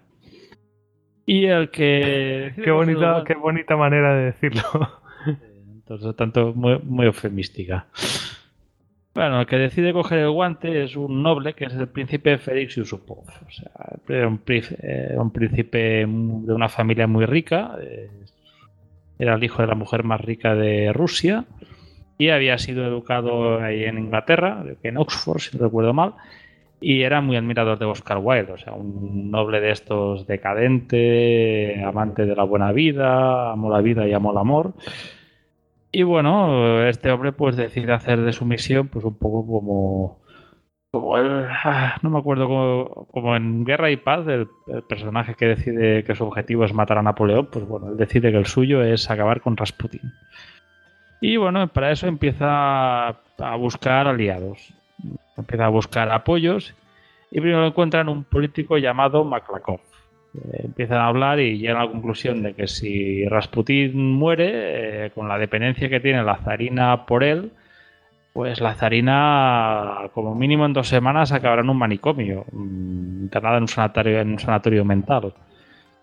Con lo cual, pues bueno, ya tiene a su primer cómplice y deciden un poco organizar el tema. Y optan, primero se plantea por parte de Yusupov emplear a terroristas o asesinos profesionales. Pero por lo visto, Maklakov dice que no, que esto mejor pocos intervinientes y lo han de hacer ellos mismos. Yo lo veo un poco en plan eh, Ned Stark, eso del hombre que ejecuta las sentencias, el que ha de llevar, al que ha de blandir la espada, pues me imagino un poco igual. Entonces se busca otro cómplice, lo encuentra en otro noble, Purishkevich. Pasa que este Purishkevich eh, eh, era un poco una persona de boca bastante fácil, o no se guardaba las cosas, él lo iba diciendo todo, lo soltaba muy abiertamente y bueno, pues por lo visto ya empieza a hablar con los amigos y decir pues, que próximamente matarán a Rasputin. Pues bueno, como vemos, evidentemente, como la discreción no brilla, bueno, brilla bastante por su ausencia, pues bueno, ya Rasputin es advertido, no hace mucho caso, y el 13 de noviembre recibe una invitación del, del príncipe Yusupov para ir a su casa la noche del 16 de diciembre para que conozca a su esposa. Que el príncipe Yusupov era un hombre rico, joven y bastante amante, pues una mujer también debía ser muy. hay, fotos en internet y era muy guapa. Sí. aún para estándar siglo XXI. No me olvidaré nunca de su nombre, le hice ficha. Sí, sí. No, no, es muy guapa, es verdad. Y bueno, eh, hay que decir que no lo hemos dicho o ponderado suficientemente, pero Rasputín, digamos que destilaba mm, eh, mm, fuerza sexual, vamos, que. Eh, que estaba mm, atraía a las mujeres, etcétera, etcétera. Una de, las razones, por las que se lo querían cargar también era que tenía una vida disoluta y de borracheras y juergas sin fin, orgías y demás, y eso perjudicaba la imagen de los zares.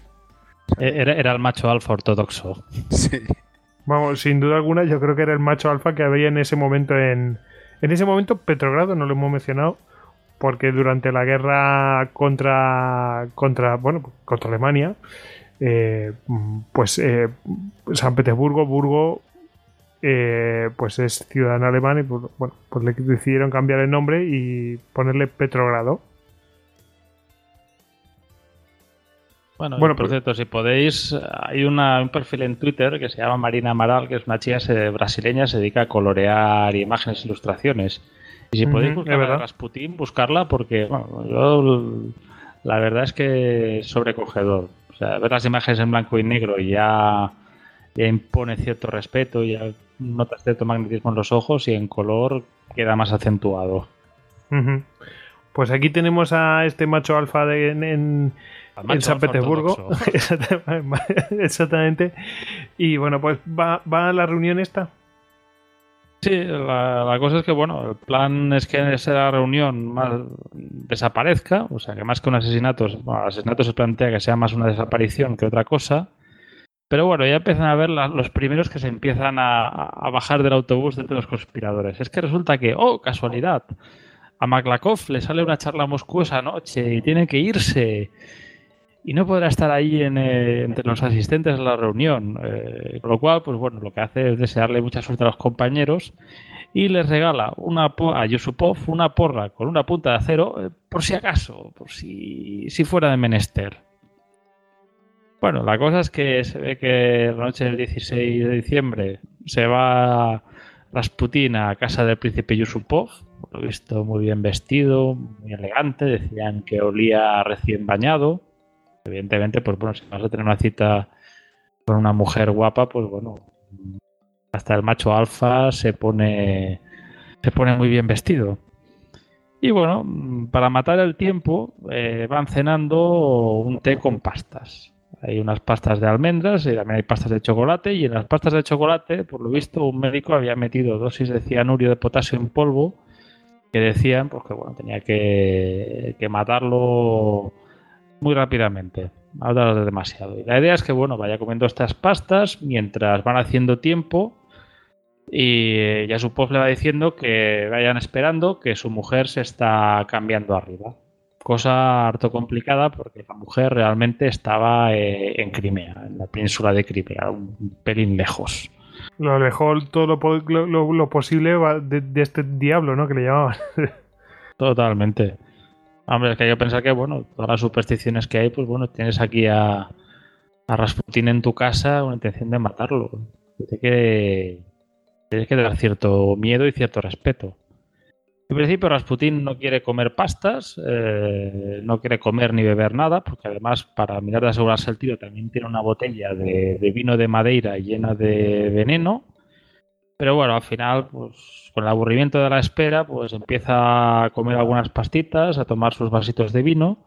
Y para hacer tiempo, pues bueno, el príncipe Yusupov, pues como no tiene ni PlayStation ni SingStar, pues coge una guitarra y se dedica a cantar y a tocarla y y hacer una especie de happening eh, nocturno aristocrático. Y bueno, como al principio, pues bueno, el hombre va comiendo sus pastas y así, y sí, se le nota un poco ah, mareado, pero no, no acaba de caer, no, no, se nos cae muerto como esperábamos. No, termina de palmar, ¿verdad, Rodri? Sí, no termina de caer, ¿no? Ha estado un pelín perjudicado, pero bueno, quizás sea. A lo mejor es el vino. Pero bueno, la cosa es que al final, pues bueno, llevan dos horas de comida, bueno, de, pica pica, el hombre esperando que baje la mujer y, en la habitación de al lado, pues hay toda una serie de conspiradores, pues ahí esperando a ver qué, pasa, qué se tercia así. Y muertos de hambre. Sí, evidentemente ya saben que las pasitas de chocolate, no, pasitas de almendras. Pues bueno, tras dos horas, Yusupov eh, se excusa a Rasputin y a Boriskevich y se va a la habitación de al lado con otros costadores a, ver qué, a hablar de qué hacen, que el plan no está saliendo como, como debería salir. Que ya no se saben más canciones, ¿no? Eh, le está acabando el repertorio del cancionero cosaco, está terminándose. Y bueno, pues se reúne en la otra sala con los otros eh, conspiradores y al final, pues bueno, uno de ellos, el gran duque Dimitri, le da un revólver para que liquide a Rasputin. Ya me lo imagino. ¡Toma! Pégale cuatro tiros, coño. Haz esto. Baja un poco. Y entonces, bueno, bueno, el revólver escondido se va a ver a Rasputin. Pero es que, claro, o sea, estamos hablando de que está con, con un hombre que desprende magnetismo, que quién sabe si quizá le la mente. También, pues, Yusupov eh, le impone cierto respeto el, matar a alguien a la cara, o sea, mirando los ojos a, la persona que asesinará. Así que para mirar de distraerlo, le enseña un crucifijo italiano que tiene para que se lo mire. Y cuando empieza Rasputin a mirarlo, a contemplarlo, o a comentar qué bonito era y tal, cuando le da la espalda, entonces ya es cuando Yusupov le dispara, ya le pega, le pega un tiro. Claro, cuando oyen el disparo, pues todos los conspiradores bajan. Y aquí, bueno, hay, como hay diferentes versiones, pues algunos dicen que el hombre ya estaba muerto y otros dicen pues que estaba en el suelo revolviéndose de dolor y agonizando. Y entonces, bueno, empiezan a mirar ya de, una vez ya cometido el crimen, miran de esconder las pruebas. Entonces algunos se llevan las botas y el abrigo de Rasputin para quemarlos y se quedan Piskevich y Yusupov esperándolos en el salón. Allí. Pero bueno, pasa el tiempo, pasa un rato y bueno, Yusupov eh, empieza a tener, pues no sé, un... quiere asegurarse pues que bueno, que el trabajo está hecho, que, que Rasputin está Una especie de presentimiento o algo así. Sí, un, mal yuyu. a notar un cierto mal yuyu y dice, bueno, voy a, voy a revisar si, si está bien muerto. Voy a mirar un momento el cadáver. O sea, a ver. Resulta que se acerca, empieza a mirar, el hombre quieto, silencioso, Rasputín, pero de repente empieza a notar que eh, le empieza a temblar el ojo izquierdo. Empieza a abrirse. Resulta que luego también se abre el derecho. Cuando está cerca, eh, resulta que a uno de Rasputín se levanta, lo coge del cuello lo agarra, empieza a estrangular y empieza a gritarle ¡Félix! ¡Félix! Joder, pues qué miedo. Caray, muy... contra la montaña. Debe ser impresionante. Eh, que, igual quería hacerle un, un, un, Gregor Clegane. Pero hay una cosa, sí, madre mía, que hay una cosa que no, no diremos el que es para la gente que no quiere spoilers, eh, pero hay una cosa que mm, a ver, yo le doy cierta, pero, o sea, eh, veracidad a todo esto, porque había varios testigos y esos testigos no tienen por qué mm, engrandecer la figura de Rasputin. No sé si me explico. No, desde luego, ya, ya, había hecho suficiente leyenda. Bueno, sí, es, es un rival. ¿Para qué queremos convertirlo en una especie de, santo mártir, una cosa así, que, vuelve de la muerte. No, no les interesa para nada. En fin. Putin Walking Dead. Sí, sí. Bueno, la cosa es que evidentemente Yusupov se zafa de la mano de Rasputin y se va al, al salón donde estaba Puriskevich fumando, gritando como un loco. Está vivo, está vivo. Entonces, bueno, Puriskevich coge la pistola y se dedica a mirar por. Bueno, va a la habitación donde tenía que estar el cadáver y se encuentra que no está, que ha desaparecido. Y empiezan a buscarlo y de repente lo encuentran en el jardín nevado. El hombre perjudicado, tambaleando y gritando: Félix, voy a contárselo a la emperatriz. y visto esto, Puriskevich eh, le dispara varias veces hasta que consigue acertarla. Y, y una vez cae al suelo eh, para asegurarse que está muerto, le da un puntapié a la sien. ¿Qué pasa? Mm, que evidentemente, pues con todo el ruido de disparos, eh, eso llama la atención de la policía. Y se empieza a acercar unos policías. Eh, llaman a la casa, preguntan a ver qué ha sucedido. Y bueno, desde la casa, pues Kevin les dice que acaba de terminar una fiesta y que unos juerguistas pues, han estado disparando al aire. Pero claro, resulta que aparecen también policías de otra comisaría y empiezan a preguntarle a Puriskevich qué ha pasado. Y al final, pues Puriskevich acaba confesando de que han matado a Rasputin. Pero bueno, Félix se acerca donde está el cadáver de Rasputin y cuando ve el cuerpo ya muerto, ya inerte y así, coge la porra que le había pestado Maglakov y empieza a apalearlo. Apaleando, gritando Félix, Félix. Hasta que se desmaya y acaba ordenando a un criado que para darle similitud a la, a la historia esa de que había habido tiros al aire así, pues al día siguiente ordena a un criado que mate a uno de los perros para así tener una coartada. Y bueno, ya con Rasputín muerto, pues ya van a tirar al cadáver al río, cerca de un puente. Pasa que, bueno, ven que aún llevaba unas botas y por lo visto, al tirarlas, las tiran tan bien que una de ellas se acaba en el puente, en el puente donde conseguirán con la policía con esa bota y a localizar donde estaba el cadáver de Rasputin, que ya encontrarán el 19 de diciembre. Que lo encuentran y, o, ¿verdad, Rodri? Dicen que... Que tenía agua en los pulmones. Con lo cual, seguía vivo. Pues, eh, según Price, eh, no. Oh. Teóricamente, las autopsias oficiales no tenía agua en los pulmones. Eso de que aún estaba vivo, de que era el hombre más difícil del mundo, pues. Sí, sí. Todavía sigue siendo Steven Seagal entonces. Sigue siendo. Bueno, Chuck Norris. Eh, no fute. madre mía. Joder, madre mía. Eh, claro, la zarina después de todo esto quedó consternada. Es decir, eh, había desaparecido Rasputin. ¿Dónde está Rasputin? ¿Dónde está Rasputin? Hasta que eh, tiene noticia de que han asesinado a Rasputin. Y claro, queda destrozada y en shock. Y después de todo esto. La, profecía de Rasputin de que si le mataban ah, sí. la dinastía Romanov no sobreviviría. Sí, sí, eh, eso... Eh, eso podemos darlo por cierto. En este momento, Mythbusters de Rasputin. Mito real. Joder.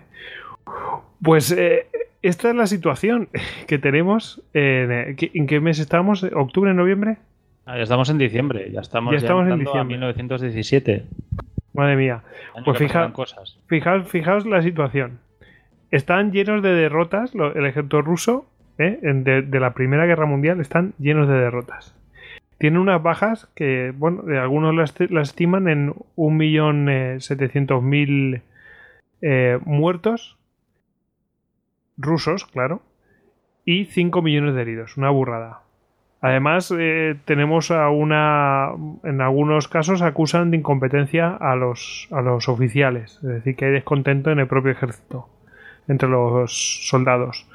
Eh, la logística no está a la altura de lo que tendría que ser, es decir, todo, ni la producción de armamento, ni, ni la alimentación de los propios soldados, ni bueno, no está a la altura de, otros ejércitos. Recordemos lo difícil que es y la proeza que es, por ejemplo, en Verdún, cuando los franceses tienen que, proveer a, todos estos eh, soldados que están combatiendo. Es una cosa tremenda. No me acuerdo cómo se llamaba la carretera, pero vamos, se hizo famosa. Em, luego tenemos. La vía eh, sacra. La vía sacra, exacto. Eh, luego tenemos. Eh, que bueno, ciertas cosas que mm, así para aderezar un poco todo esto. Bueno, hay un, por supuesto, entre pueblo hay un descontento por la guerra, porque si no hay mm, comida para los soldados, imaginaos para los civiles, ¿no? Una cosa tremenda. Mm, todo esto tenemos a Nicolás II, que incluso había proclamado y bueno, que, había, había, tomado el mando incluso de, los ejércitos y había proclamado eh, que jamás se firmaría la paz si había un soldado, un solo soldado extranjero en Rusia. Tony. Sí, del tema de la escasez de comida, hay que pensar que, claro, mm, la economía rusa era agrícola. ¿Qué era lo que podía exportar sobre todo Rusia? Comida, grano, así. Buena parte del, del entramado ferroviario para el transporte de comida era orientado para llevarlo a los puertos de hacia donde salían los hacia donde podían empezar a exportar comida, hacia Arcángelsk, hacia Sebastopol, los puertos del Mar Negro, desde donde podían ya empezar a comerciar. No estaba hecho el sistema eh, orientado para poder alimentar la comida en tiempos para poder alimentar las ciudades en tiempos completos, perdón. Eh, y además con toda la, escasez de material ferroviario, o sea, pocos trenes, vías malas que no se cuidan. Claro, eh, esto ya es una receta para, el desastre y la escasez. Y aparte también hay la inflación, o sea, el Estado ruso se ha endeudado mucho. El Estado ruso, o sea, podía haberse una de las principales vías de ingresos fiscales que tenía el Estado ruso antes de la guerra era el tema de los, eh, de, los impuestos sobre el alcohol, sobre el vodka. Pero como esta guerra pues se quiere ganar y se quiere ser moralmente correcto y así, uno de los primeros movimientos por parte del gobierno es eh, ilegalizar la producción, bueno, la declarar la ley seca, o sea, que no, se, no haya vodka, no haya bebidas alcohólicas y eso hace, pues claro, primero, que priva al Estado de una fuente importante de ingresos y también, por otra parte, pues hace que todo un mercado, de un mercado negro de alcohol clandestino, de proveedores ilegales que están haciendo su agosto. Pues fijaos, fijaos qué situación. Tony, ¿querías añadir algo más? Sí, añadir también el tema de la inflación. ¿no? Hemos comentado, uh lleva tangencialmente la inflación. O sea, había sitios donde se decía, bueno, había un estudio de la, de la policía secreta política zarista, la Ojrana, la que no hemos hablado, pero también tiene un papel bastante importante. Sí, es cierto. De represión y persecución de todo el que esté en contra del zar.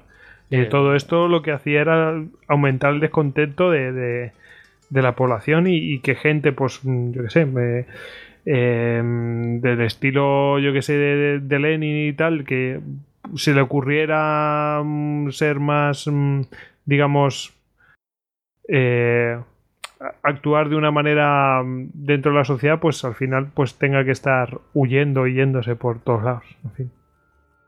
Había un informe de la Ojana que estimaba que durante la guerra, si los salarios prácticamente se habían doblado, aumentado un 100%, el coste de la vida había aumentado un 300%. Qué locura. Y eso también conlleva cierta correlación con la crisis de comida que comentábamos, porque claro, el campesino eh, ve cómo cada vez le pagan más por su grano, con lo cual lo que hacen muchos campesinos es empezar a acaparar grano para mirar de venderlo lo más caro posible y así de, esta manera privando las ciudades de, comida y de, y de alimento. Es decir, hay un momento que los, las panaderías de, de Petrogrado lo tienen complicado para hacer pan porque no tienen harina o grano para poder, para poder hacerlo. Que también, también tiene sentido, sin ser una cosa de avaricioso, porque si tú vendes tu grano y te dan 20 y tú sabes que esos 20 dentro de 10 horas, bueno, de 10 horas, pero que igual 10 días ya no van a valer nada, pues te lo guardas para, para venderlo por la cantidad que sea dentro de 20 días. O sea que tampoco es... No sé si me he explicado bien. No, o sea, a ver, eh, egoístamente les interesa, pero bueno, digamos que eso al final y posteriormente será una de las primeras medidas que se hace es la nacionalización de todo el tema de, la alimentación de las ciudades. Pues eh, otra cosa que, mm, que, no hemos mencionado es que mm, al eh, esto claro ya pasado tiempo, pero al abolir la servidumbre pues hubo una crisis eh, agraria. Es decir, que no se produjo la cantidad que se producía antes. Lógicamente, porque hubo eh, gente que se fue de donde estaba y dejó de producir. ¿Mm? Bueno, pues eso, mm, lo dejo ahí. Em, esto respecto a la logística, fijaos, ¿eh? O sea, logística y pues eh, bienes de primera necesidad, etcétera. Como había dicho, Nicolás II pues eh, dijo que, jamás firmaría una paz eh, si había un soldado extranjero en Rusia.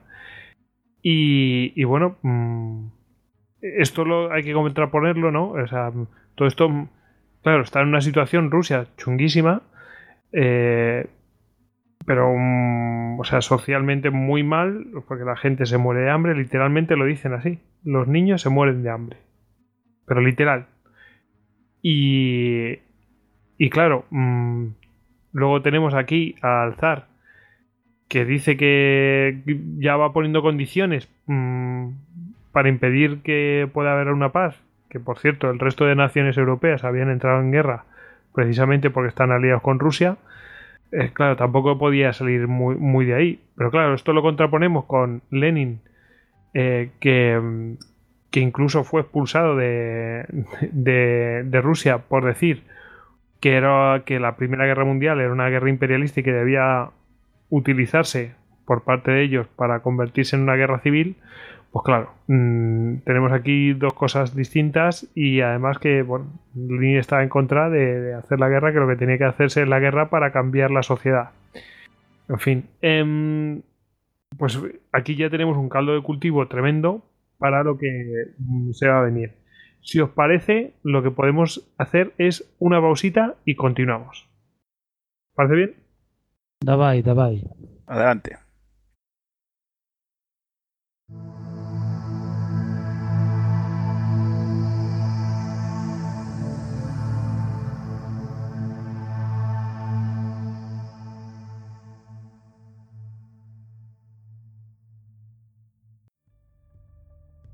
Entraste en istocast.com y descargaste todos nuestros podcasts de historia. Le contaste nuestras batallitas a tu reina. Nos compartiste con tus amigos y nos escuchas en insomnio hasta la muerte. Te recomendé suscribirte cuidadosamente, persa. Quizás deberías haberme hecho caso. Esto es un vicio. Esto es locura. ¡Locura! Esto es Istocast. No es Esparta pero casi.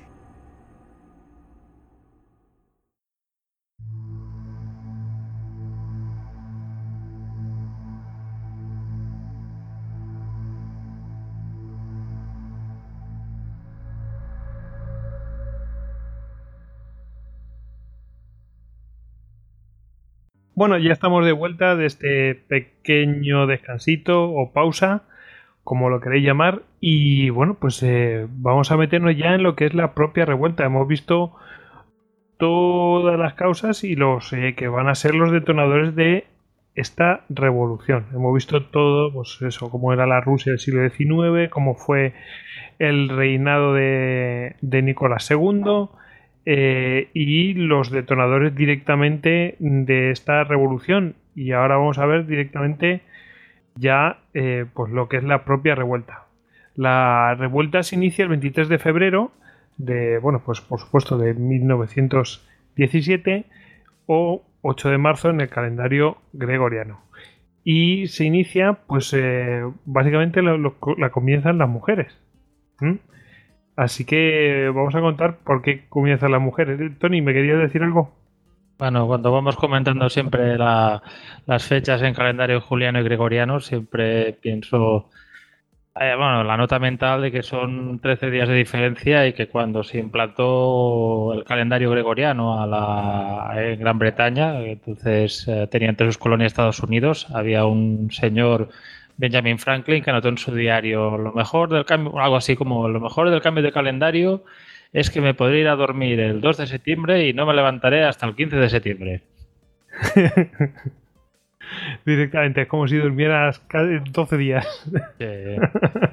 Evidentemente, el papel de las mujeres es que al fin y al cabo buena, eran ellas las que llevaban el peso del hogar, con los maridos allí en el frente o teniendo que trabajar, las que tenían que hacer colas para coger un trozo de pan, eran ellas. Claro, e, exactamente es, lo que comenta Tony. Ponerse en el, en el lugar de, esas mujeres que tenían pues, a cargo a su familia, básicamente porque el marido estaba en la guerra y no sabían si estaba muerto o qué estaba pasando con él. Las posibilidades de que estuviera muerto eran muy altas porque le estaban dando una zurra a los a los rusos que no veas. Hablamos de que había 5 millones, que hubo, hubieron 5 millones de heridos y un, eh, un millón setecientos mil muertos solamente entre los rusos. estamos hablando de una cosa tremenda. Entonces, eh, están sin los maridos. Ellas a cargo de toda la familia. Ellas tienen que trabajar para. Porque, a ver, ¿quién mantiene la familia? Tienen que trabajar en las fábricas o donde pillen. Y además tienen que ir a por el, a buscar el sustento. Que ya hemos hablado que había desabastecimiento, porque claro, si lo estaban pasando mal en el frente con que no les llegaban eh, los víveres, las municiones ni nada, pues imaginaos que para esta gente mm, había menos todavía. Tony. Ah, y además el hecho de tener que hacer las colas en un invierno que por lo visto hay en San Petersburgo, que no olvidemos que San Petersburgo está eh, muy al norte, muy, muy cerca, bastante cerca del, no muy lejos del Polo Norte, eh, hacer las colas en un frío, invierno tan frío, unas temperaturas tan bajas. Sí, sí. La verdad es que, mm, bueno, ya después daremos algún detalle, pero vamos, el río Neva en esa época estaba helado. no es ninguna tontería. Bueno, em, todo esto lo comenzaron, eh, pues, eh, estas mujeres, eh, básicamente del Em, de la zona de Viborg, que es una fábrica o barrio de allí de San Petersburgo. Perdonadme, pero es que yo no vivía en esa época. Un barrio, ¿no? Un distrito, sí. Bueno, total, que ya se, básicamente hubieron algunas disputas en, las colas para abastecerse y bueno, ya se, se, lió parda y dijeron, bueno, empezaron a moverse y empezaron a discutir entre ellas, se, se movilizaron y empezaron a moverse por las calles y a ir eh, pues no diría yo soliviantando, sino, no, sino convenciendo, reclutando a más gente que estaba descontenta. Y, y bueno, pues eh, eso además se, se acrecentó, pues em, porque muchos negocios y o negocios o oficinas o vamos, ya sabéis, donde la gente trabaja, pues al ver este tipo de cosas, pues cerraron y encima esa gente se unió a pues a ese tumulto que se estaba formando manifestándose por las calles. Encima, para, para Masinri, parece ser que había una fábrica, que es eh, eh, la, fábrica Putilov, que era la más eh, importante de allí, de San Petersburgo, en número de trabajadores, 30.000 trabajadores, y que por entonces estaba cerrada esa fábrica, con lo cual esos trabajadores pues estaban pues mm, digamos disponibles para unirse a ese tipo de a ese tipo de cosas. Como veis, no, o sea, todo va es de una cosa muy mm, parte de una cosa súper básica, es decir, es normal que pase una cosa así. Había unas palabras de Kerensky eh, que bueno, mm, son bastante, digamos, refleja muy bien lo que se estaba viviendo ahí y, la situación de estas mujeres y, de estas familias y de lo mal que lo estaban pasando. Si queréis os las leo porque son tres líneas y hablan muy a las claras de, lo, de, la desesperación de esta gente y de quién mandaba entonces. Es decir, eh, el zar tenía un poder y de repente aparece un nuevo zar. Bueno, estas son las palabras de Kerensky. Lo que ha inundado San Petersburgo, en forma de ola de mujeres hambrientas en las calles, es ya el hundimiento. Esta es una situación que ya es casi imposible de organizar o gestionar. Para esta masa, para esta fuerza elemental para la que el hambre se está convirtiendo en su único zar, cuya razón está eclipsada por el deseo de masticar un mendrugo de pan negro, para la que en vez de reflexión existe únicamente un odio acervo a todo lo que le impide saciarse, con esta masa, esta fuerza elemental, ya es imposible hablar. Ya no se someterá a la persuasión y a las meras palabras. Bueno, como veis, el nuevo zar es el hambre.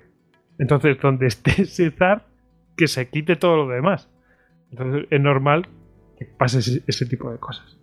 Bueno, pues ese, ese 23 mm, de febrero, 8 de marzo, creo que es jueves, pues, eh, pues nada, pues eh, se lanzan a, las calles, intentan acercarse al, centro y bueno, mm, digamos que los, eh, los soldados que mm, militares que estaban pues controlando todo eso, mm, lejos de disolverlos, casi que, que simpatizan.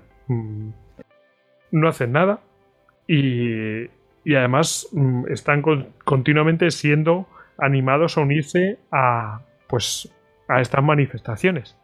Eh, bueno, pues esto queda de, esa manera, no... Mm, eh, las protestas llegan hasta la noche y parece que la, por la, bueno, digamos que esto se va a resolver al día siguiente. El gobierno, bueno, pues daban por hecho que al día siguiente, pues esto ya no iba a volver a pasar y tal.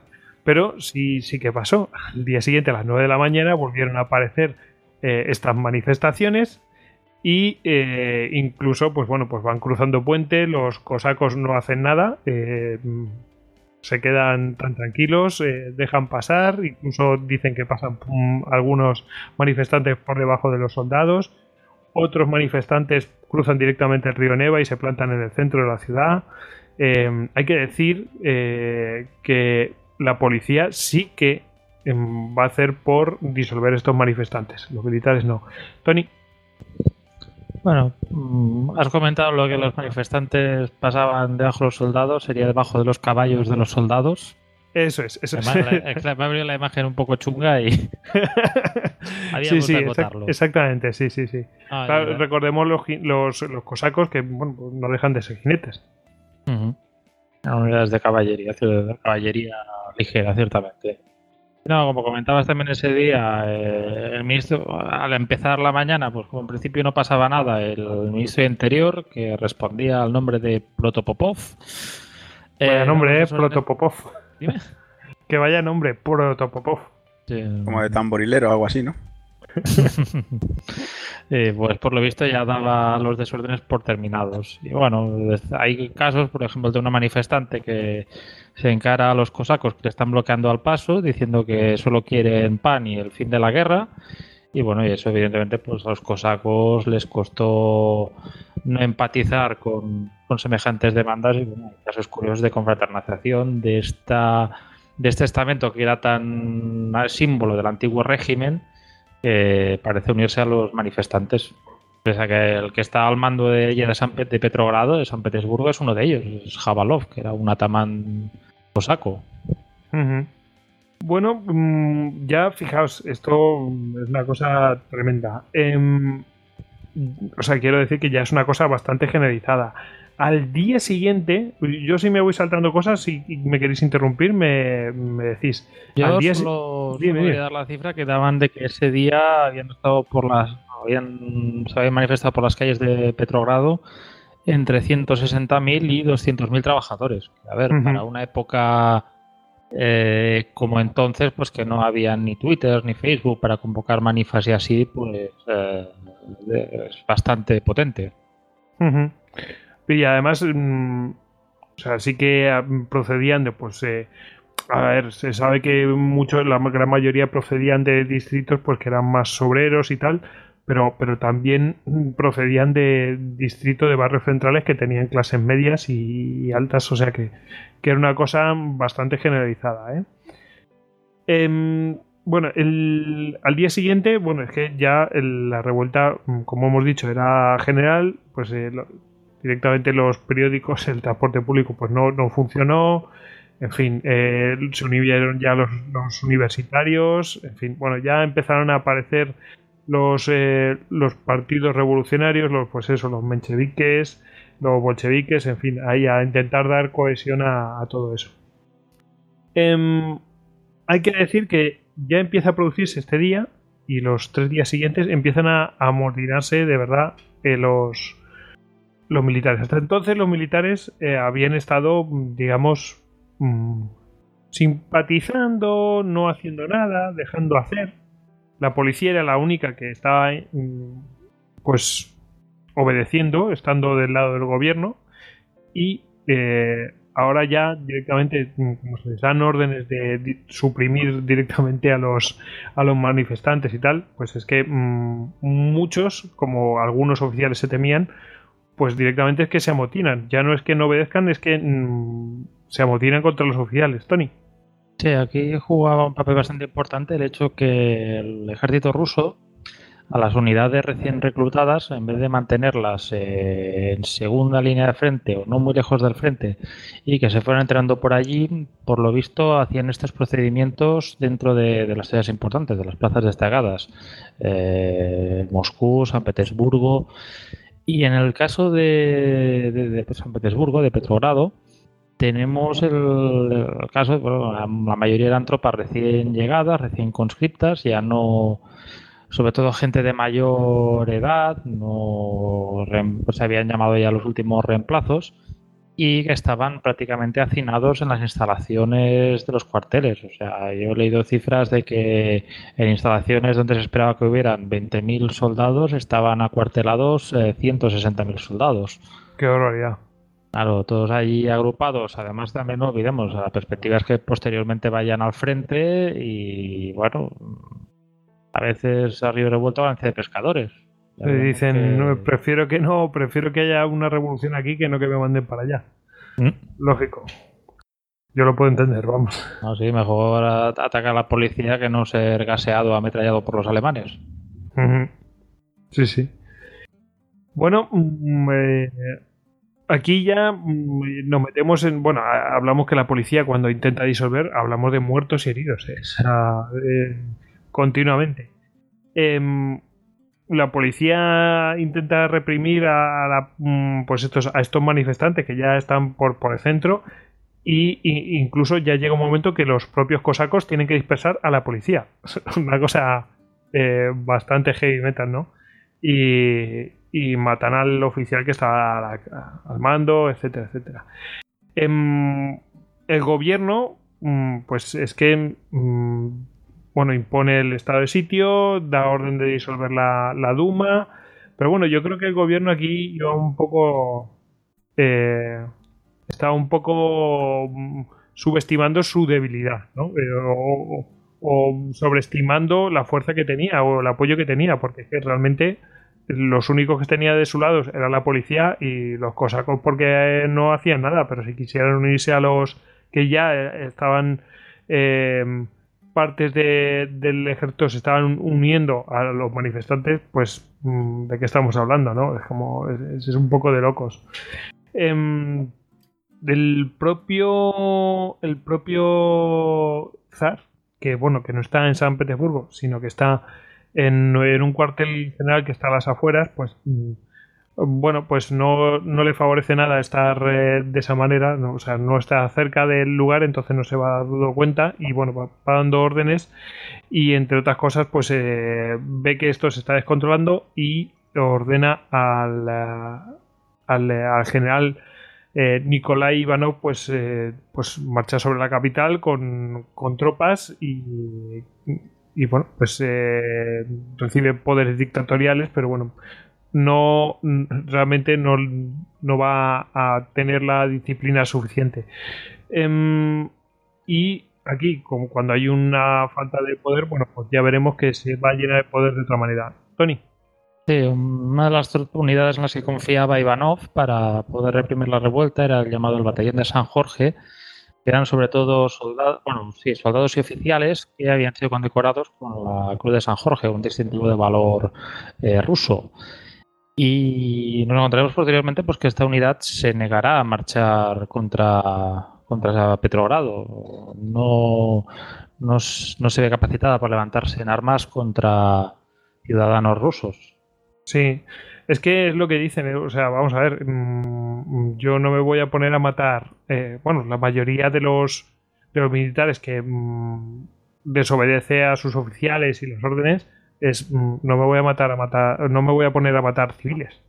Eh, que bueno, que estamos hablando de que es un eh, que el zarismo es un, eh, un régimen autoritario, mm, que, está que no es una, un, un, Estado moderno, pero oye, mm, ese tipo de cosas como que son de, de pura humanidad. Tony, no sé si quería decir algo más. Uno, también se puede imaginar que en medio de la propaganda que pueda escuchar durante la guerra, defender la patria, levantar las manos contra la, levantar las armas contra el pueblo, el propio pueblo, la propia patria, no, no tiene que estar muy, muy bien, no, no debe encajar demasiado bien, vamos.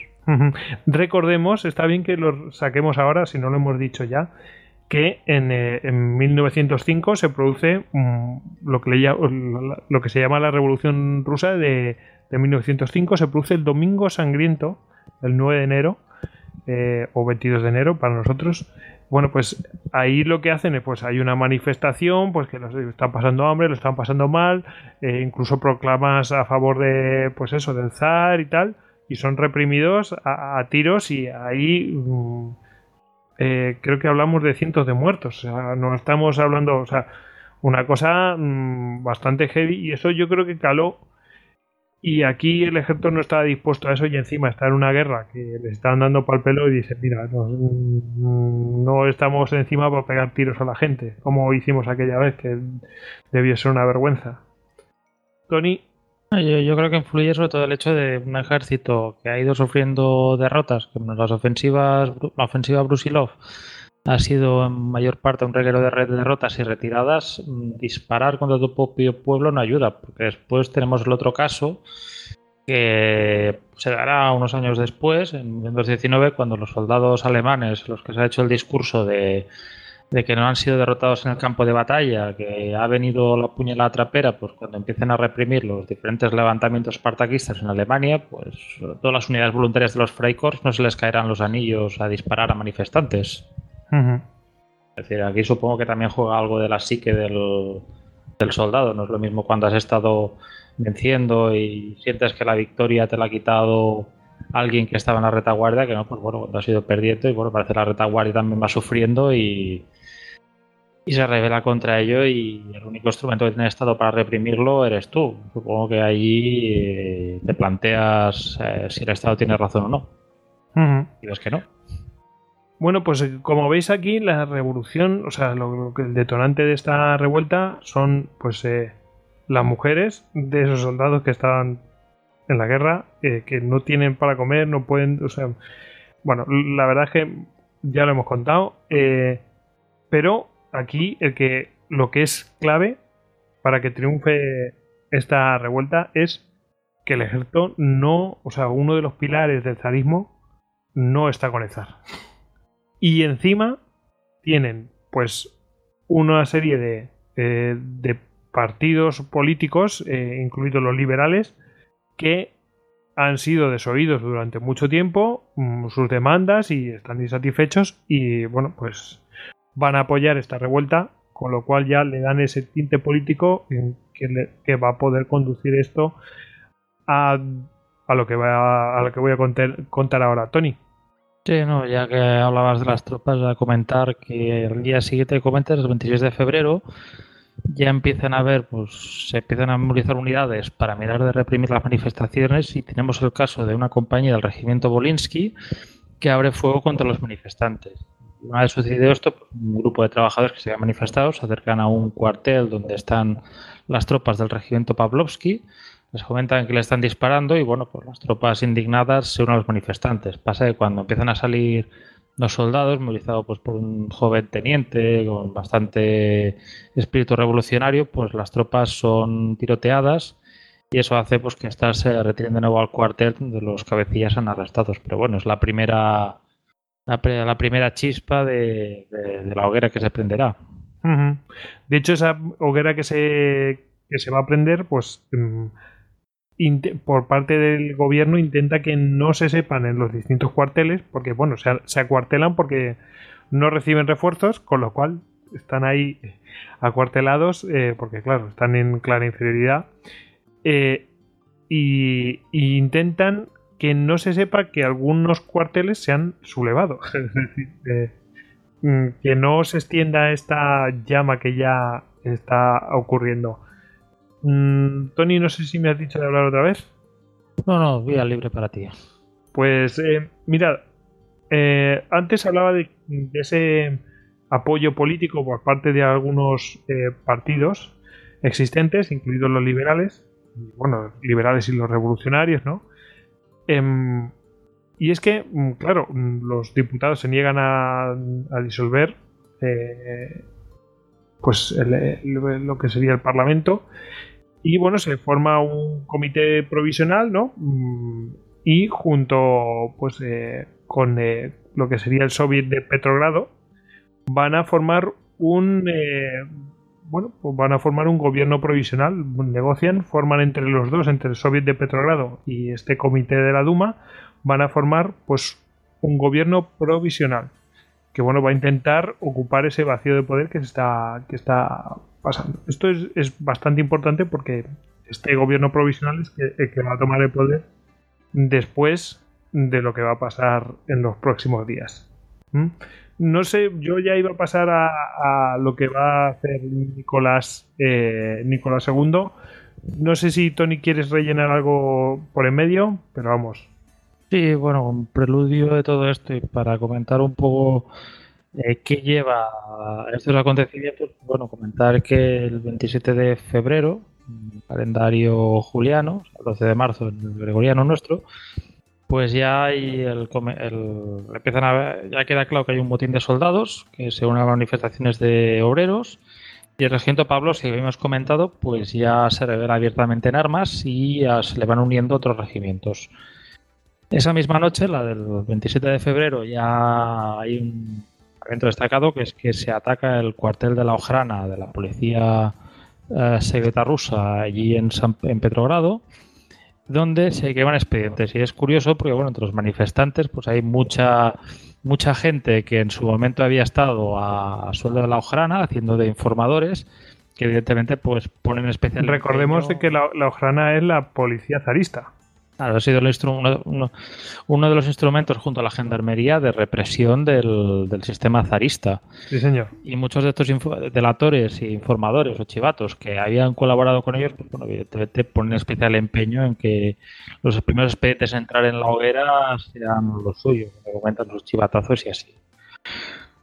Y bueno, de momento aquí, como vemos la revolución, pues está concentrada en Petrogrado, pero ya empiezan a haber algunos movimientos en Moscú. Y en esta primera fase, bueno, si, si se hubiera encontrado con tropas decididas que hubieran marchado hacia Petrogrado, posiblemente se podría haber acabado con, con esta rebelión. Había sido un principio pues un motín de hambre, porque la gente protestaba que tenía hambre, pero bueno, después saqueaba cuatro casas, sobre todo de judíos, robaba cuatro cosas y bueno, pues ya las aguas volvían otra vez bajo su cauce normal, pero no, esta vez pues ya se ha ido ciertamente de madre. Y sobre todo por parte de los políticos que creen que solo la Duma puede restablecer el orden y, y un sistema. Y como comentabas, se forma el gobierno provisional que tiene el título, encontré por aquí, de Comité Provisional de los Miembros de la Duma para el Restablecimiento del Orden en la Capital y el Establecimiento de Relaciones con Individuos e Instituciones. Individuos, zar, instituciones, monarquía. Claro, también por otra parte, el 27 se empieza a formar el Soviet de Petrogrado, que se reúne en el Palacio Tauride, y es una reunión inicial de unas 40 personas que acuerdan formar un comité ejecutivo temporal de 8 personas, presidido por Nikolai Chejitse y con el socialrevolucionario Kerensky y el menchevique Skobelev como vicepresidentes. Y posteriormente hay una resolución en la que se acuerda que los diferentes partidos socialistas, tanto bolcheviques, mencheviques, socialrevolucionarios y así, envíen dos delegados al soviet y hay que destacar que por parte bolchevique irán dos conocidos bastante populares que son Stalin y Molotov. Y sobre todo comentar la, paradoja esta de, esta dualidad, que por un lado tenemos el, gobierno provisional y por otro lado tenemos el soviet, que en cierta manera, mientras el gobierno provisional va legislando, el soviet se dedica a controlarlo, a hacer un poco pues de, perro guardián, de asegurarse que no, no tenga ninguna veleidad ni ningún mal pensamiento este, este gobierno provisional. Y avanzando un poco, pues bueno, el 28 de febrero se pone en movimiento el soviet de Petrogrado, y en las fábricas y unidades militares se empiezan a elegir representantes para enviarlos ahí. Y bueno, ya empezamos ya a tener el escenario preparado y hay un gobierno alternativo, hay otro gobierno que también quiere ser alternativo, que quizá no legisla aún, pero ya empieza a controlar. Y tenemos en gran medida los primeros movimientos ya para, para que el zar sea derrocado. Por ejemplo, el 1 de marzo las unidades de, de Sarskoyev Selo, era donde estaba eh, alojada la, familia imperial, pues eh, concretamente su jefe, el gran duque Kirill Vladimirovich, Vladimirovich, ella reconoce el gobierno provisional y bueno, ya está todo puesto en marcha para, empezar este, este gran cambio en la historia de Rusia. Bueno, mm, eh, hay que decir que mm, mucha simpatía el Nicolás II no tenía, porque bueno, eh, ya habéis visto que ordena directamente suprimir todas estas revueltas, o sea, suprimir directamente, imaginaos cómo es el tema.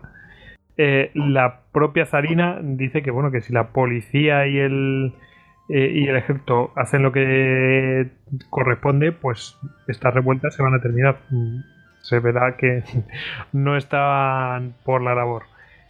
Y, bueno, pues eh, el zar mm, que pensaba que era amado por sus súbditos, no sé, supongo que lo pensaría, se ve que está solo y bueno, pues ya se ve directamente mm, obligado por las circunstancias, que yo creo que también él tampoco está, yo creo que a él no le gusta en el fondo reinar, ¿no? Que él estaba más inclinado por otras cosas en su vida. Y pues eh, toma la decisión de abdicar. Y va a abdicar en, eh, en su hijo, el zarevich Alexis. Eh, o Alejo. bueno, pues directamente abdica en él, pero le van a mm, aconsejar que, bueno, mm, ojo, no diques en tu hijo, porque es que mm, a lo mejor lo liquidan. Y entonces él se da cuenta y hace que su hijo también abdique en su hermano, en el hermano de Nicolás II, el gran duque Miguel. Y este eh, Miguel va a rechazar, también temiendo por su vida, eh, va a rechazar pues el, el puesto que, que bueno, la abdicación de tanto Nicolás II como del Zarevich Alexis, pues le es ofrecida. Así que de esa manera el, eh, no hay zar, es decir, nadie quiere el puesto de zar y pues se va a terminar proclamando una república. Y este era el 2 de marzo o 15 de marzo en el calendario gregoriano. La fecha en la que se produce pues, eh, la abdicación eh, pues de Nicolás II. Y bueno, pues ya visto que se, desembocan todos estos acontecimientos y Tony quería pues eh, mostrarnos un poco pues cómo se produjo. Bueno, quería hacerlo un poco en base a los diferentes comunicados y, telegramas que emite Nicolás II al respecto. En principio, cuando tiene esta idea de dimitir en favor de su hijo con un periodo de regencia por parte del Gran Duque Miguel, pues enviará a Rutchenko, que era entonces el presidente de la Duma, y a Alexeyev, el jefe de Estado Mayor, un telegrama diciendo eh, no hay sacrificio que no esté pronto a hacer por el verdadero bienestar y la salvación de nuestra madre Rusia. Por esta razón estoy dispuesto a renunciar al trono en favor de mi hijo con la condición de que permanezca conmigo hasta llegar a la madurez y de que mi hermano Miguel Alexandrovich ejerza como regente. Hay que decir que bueno, todas estas deliberaciones, pues, has comentado antes, las ha hecho hablando con el ejército. Es curioso porque en ningún momento habla con otros políticos, contacta con la Duma para eh, alcanzar alguna solución así. Constantemente pues habla con el ejército, busca las opiniones de los jefes de los diferentes frentes y de la Marina y por la mayoría le invitan a dimitir y por lo visto lo único que no dice nada es curiosamente alguien que después, cuando llegue la guerra civil rusa, se destacará como un monárquico recalcitrante como es el almirante Kolchak. Y bueno, como vemos posteriormente, pues, tú comentabas el tema ese del peligro que tenía la amenaza de muerte que podía haber al príncipe Alexis eh, por el tema de, su futuro ascenso a la monarquía. Yo lo que digo por mi parte es que, bueno, en su momento se hablaba de que, evidentemente, pues si Alexis iba a estar de regente, mm, al zar Nicolás no se le iba a dejar, no se le iba a dejar permanecer en Rusia. No dejaba de ser una posible amenaza, posiblemente, seguramente tenía que exiliarse. Y de hecho, se hicieron unos preparativos iniciales para que se exiliara en Gran Bretaña, pero que al final los ingleses no le, no le acabarán autorizando el, el ir allá. Se dice que por eh, presionados por posibles revueltas mm, también eh, fabriles allí en, Gran Bretaña. El, peso del Partido Laborista era bastante importante allí en, en esa decisión. A la postre pues será fatal para la, familia real rusa. Totalmente. Entonces, bueno, evidentemente, con sabiendo pues que posiblemente tenga que apartarse de su hijo y al abdicar en favor del Gran Duque Miguel, pues emite un nuevo comunicado que, bueno, ya se lo cuente a quien lo dirige, porque empieza así. Al jefe del Estado Mayor. En los días de la gran lucha contra el enemigo externo, que ha procurado durante casi tres años esclavizar nuestro suelo natal, Dios nuestro Señor ha querido someter a Rusia a otra pesada prueba, los disturbios populares que han estallado amenazan tener un efecto calamitoso sobre la conducción futura de esta reñida guerra. El destino de Rusia, el honor de nuestro heroico ejército, el bienestar del pueblo y el futuro todo de nuestra amada patria exigen que sean cuales fueren los costes, la guerra se lleve a una victoriosa conclusión. El cruel enemigo hace sus últimos esfuerzos y está cerca la hora en que nuestro gallardo ejército, junto con nuestros gloriosos aliados, ha de infligirle una decisiva derrota. En estos días cruciales en la vida de Rusia, hemos considerado en conciencia que nuestro deber con nuestra nación es acercar y unir a todas las fuerzas nacionales para la conquista de la victoria. De acuerdo con la Duma estatal, hemos juzgado conveniente renunciar al trono del Estado ruso y deponer la autoridad suprema. No deseosos de separarnos de nuestro amado hijo, entregamos nuestra sucesión a nuestro hermano, el gran duque Miguel Alexandrovich, y le damos nuestra bendición para subir al trono del Estado ruso ordenamos a nuestro hermano ocuparse de los asuntos de Estado en completa e íntegra unión con los representantes de la nación en las instituciones legislativas, sobre la base de los principios que ellos establezcan, y rendir al respecto un juramento inviolable. En nombre de nuestro suelo natal profundamente amado, convocamos a todos los verdaderos hijos de la patria a cumplir su, sagrado deber para con ella, obedeciendo al zar en el difícil trance de las tribulaciones nacionales y ayudándolo a conducir, junto con los representantes del pueblo, el Estado ruso a la victoria, a la prosperidad y a la gloria. Quiera Dios nuestro Señor ayudar a Rusia. Peskov, 2 de marzo de 1917, 15 horas 5 minutos. Como veis aquí, si hacemos a nivel de comentario de texto, primero es curioso porque no se dirige al Parlamento, se dirige directamente al jefe de Estado Mayor, al general Alexeyev, Evidentemente no hay ni las, ideas que transmite de paz eh, son tras una posterior victoria aliada. Y bueno la delegación eh, el Gran Duque Miguel pues bueno le invita a, a, caminar junto a los funcionarios del gobierno junto al gobierno provisional hacia hacia la victoria final y bueno, has comentado, pues posteriormente, una vez se entera de esto, Gran Duque Miguel se reúne con varios representantes de la Duma que le invitan a que abdique. Cuando uno de ellos, a uno de ellos le pide qué garantías tiene de su seguridad personal y este representante le dice que ninguna, pues eh, no hace falta decir nada más. Ya evidentemente queda claro que, que él, si más no, no sé, a menos que se hubiera legitimado por parte del gobierno ruso en algún referendo, bueno, por el pueblo ruso, perdón, en algún referendo así, no iba a ponerse la corona. Y el propio Gran Duque emite también el, emite el siguiente comunicado, que dice, una pesada carga me ha impuesto la voluntad de mi hermano, que deja en mis manos el trono imperial en un momento de guerra y disturbios sin precedentes.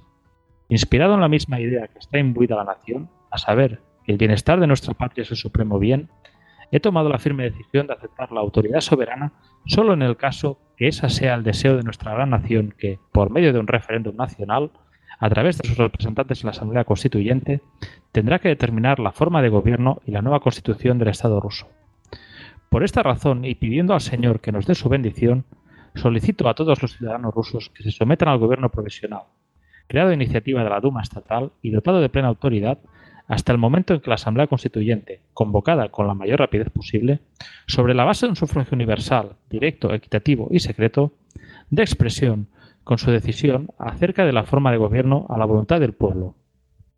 Aquí ya, pues evidentemente, ya queda todo en manos del gobierno provisional que el 4 de marzo publicará ambos manifiestos en un mismo pliego que será distribuido por toda Rusia y publicado en las imprentas de, desde mm, San Petersburgo hasta Vladivostok.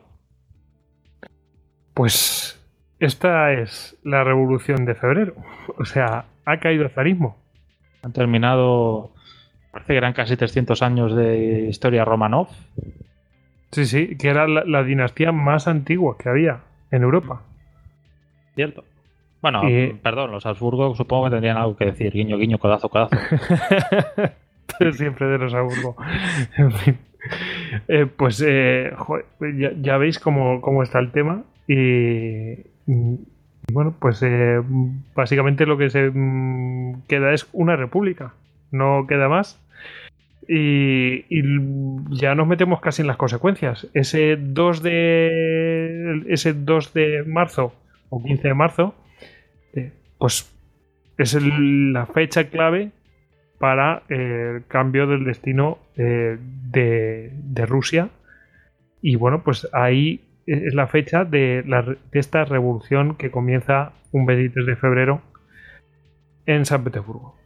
Bueno, pues eh, ya veis, unas mm, pues eso, unas madres, esposas, mujeres descontentas, hambrientas, que bueno, pues eh, tienen un nuevo zar que es el hambre, pues derrocan al zar que tenían. En fin. ¿Nos metemos en las consecuencias?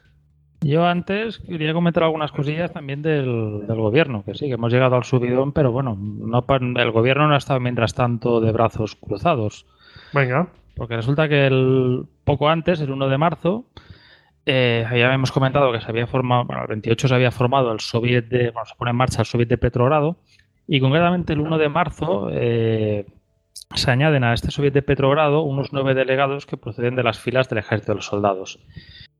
Y ya el, comité ejecutivo ya empieza a ponerse en marcha para empezar a organizar ya su, ascenso al poder. Inicialmente decide 13 votos a favor y 8 en contra no unirse al gobierno provisional, o sea, ir legislando por su lado.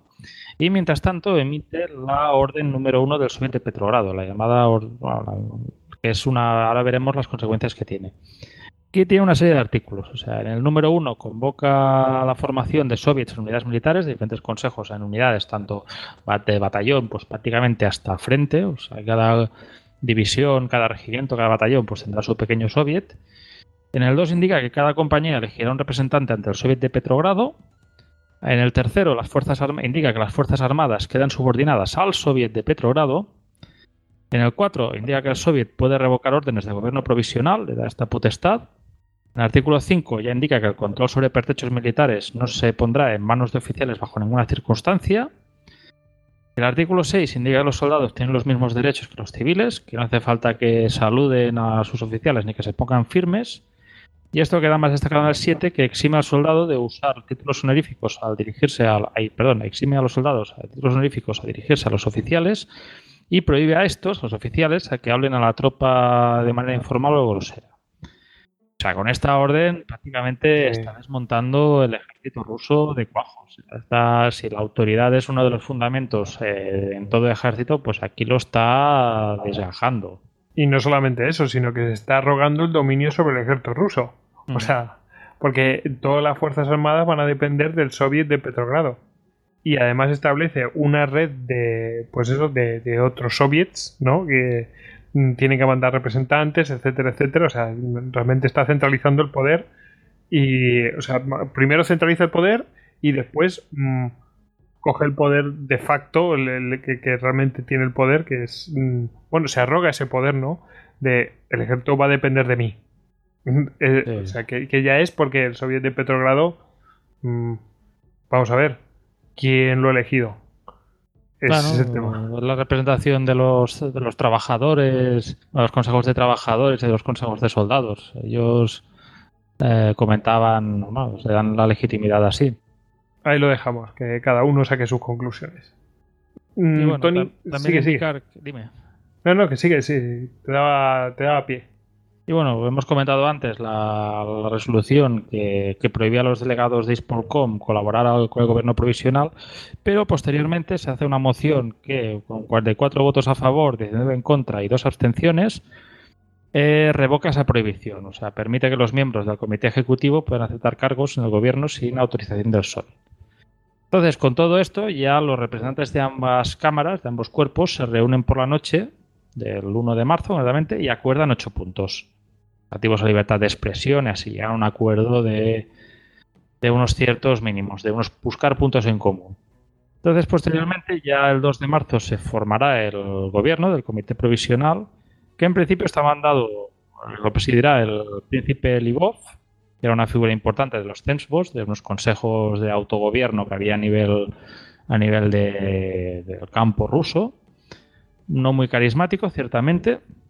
Como ministro de Exteriores tenemos a Pavel Milyukov, al octubrista, que tiene en su agenda pues ir continuar, continuar la guerra y alcanzar, una vez alcanzar la victoria, pues conseguir sus objetivos de tener ahí, de tomar Constantinopla y de expandir el territorio ruso. Están para eso, ¿verdad? ellos, eh, su idea inicial es seguir, seguir luchando. Madre mía.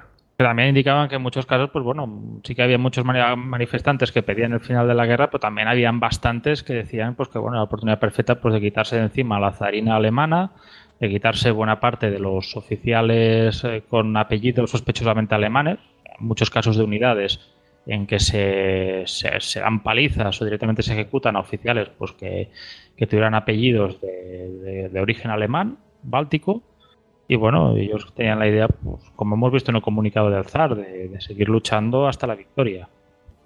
Quien no está de acuerdo con esto, pues es quien es nombrado ministro de Justicia, que es nuestro conocido Kerensky, que bueno, es, él está también en el comité ejecutivo. Hay un caso Chejidze que concretamente le habían ofrecido una cartera como del Ministerio de Trabajo, que él se niega.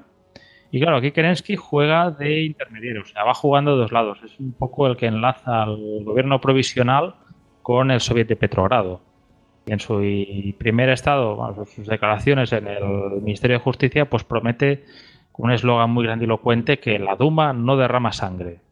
Y bueno, eh, posteriormente pues ya hemos visto todos estos hechos que se van desencadenando y tenemos ya que, por ejemplo, el 5 de marzo eh, se desmonta ya todo el aparato de gobierno zarista, son destituidos los gobernadores y los vicegobernadores de las diferentes provincias de Rusia, cuya autoridad pues queda transferida a los Zemstvos, las organizaciones que comentábamos donde se había destacado el príncipe Lvov, y dos semanas después de la dedicación, pues ya por los decretos que ha hecho el gobierno provisional, pues Rusia no tiene fuerza policía, bueno, no tiene policía, ni política ni civil. O sea, se ha desmontado la gendarmería, se ha desmontado la ojrana y prácticamente pues parece que el único garante que quede del orden sea el propio el propio ejército o posteriormente, pues bueno, ya cuando se verá que se formarán, habrán socialistas que se unirán en las guardias, la Guardia Roja, que es, una organización que permitirá,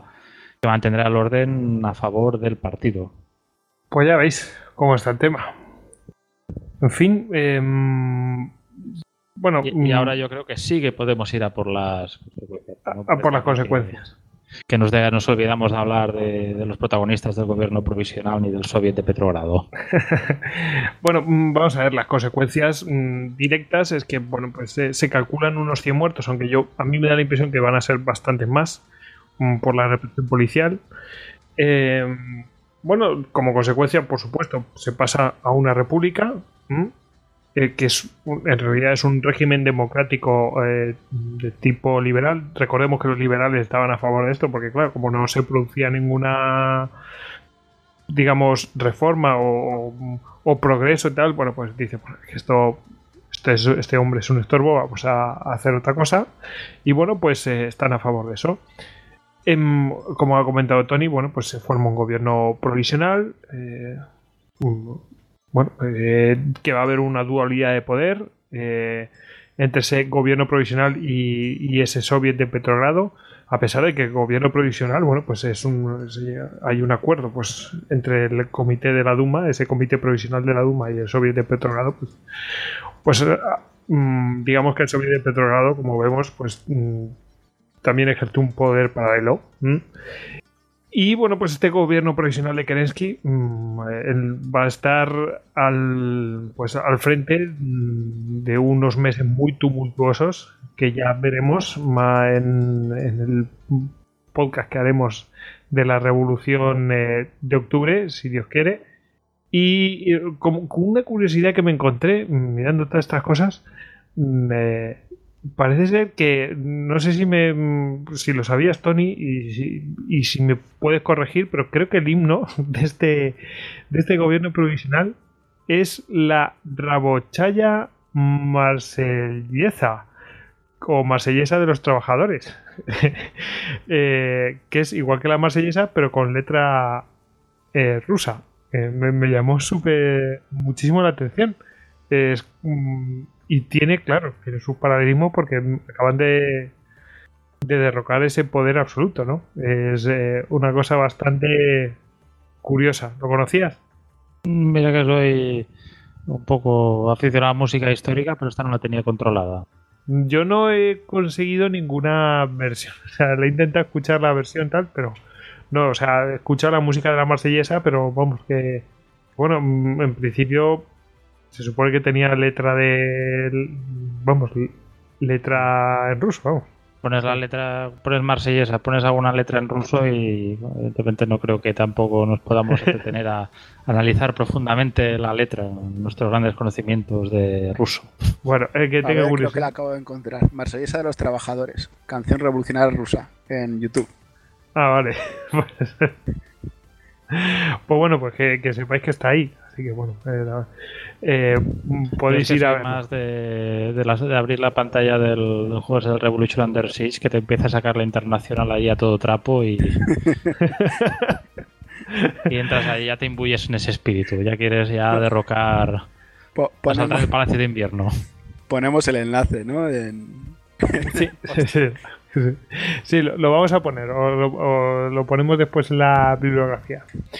Bueno, mmm, hemos dicho que iba a haber una tremenda inestabilidad. Eh, cuando cae, pues esto, cuando está cayendo el zarismo, pues mm, bueno, pues gente que está en el exilio o, fuera de su país, como Lenin, pues va a volver porque mm, ven que es el momento, pues que tanto han estado esperando. Así que bueno, pues eh, ya hablaremos de esa vuelta de Lenin a Rusia, que va a ser clave y mm, estos meses de inestabilidad y bueno, mm, aderezados por todos estos detalles que acabamos de comentar, bueno, van a desembocar en la revolución de octubre que ya explicaremos cómo se produce. Porque si no, nos quedamos sin chicha para, para ese octubre.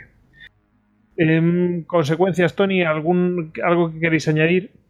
Yo más que nada comentar que bueno, posteriormente el gobierno ya empieza a adoptar una forma extrema del laissez político en mitad de una guerra, en un periodo de inflación y de una agitación agraria sin precedentes, porque en el campo hay una serie de revueltas. Hay gente pues que bueno, había la llamada repartición negra, que era mirar de, que las, no recuerdo mal, que las diferentes, habían tanto comunas campesinas, que bueno, todo un mundillo en sí, y terratenientes privados. Y bueno, pues mucha gente de estas comunas quería expandir su, su terreno a costa de, lo, de estos campesinos privados, en esta llamada repartición negra.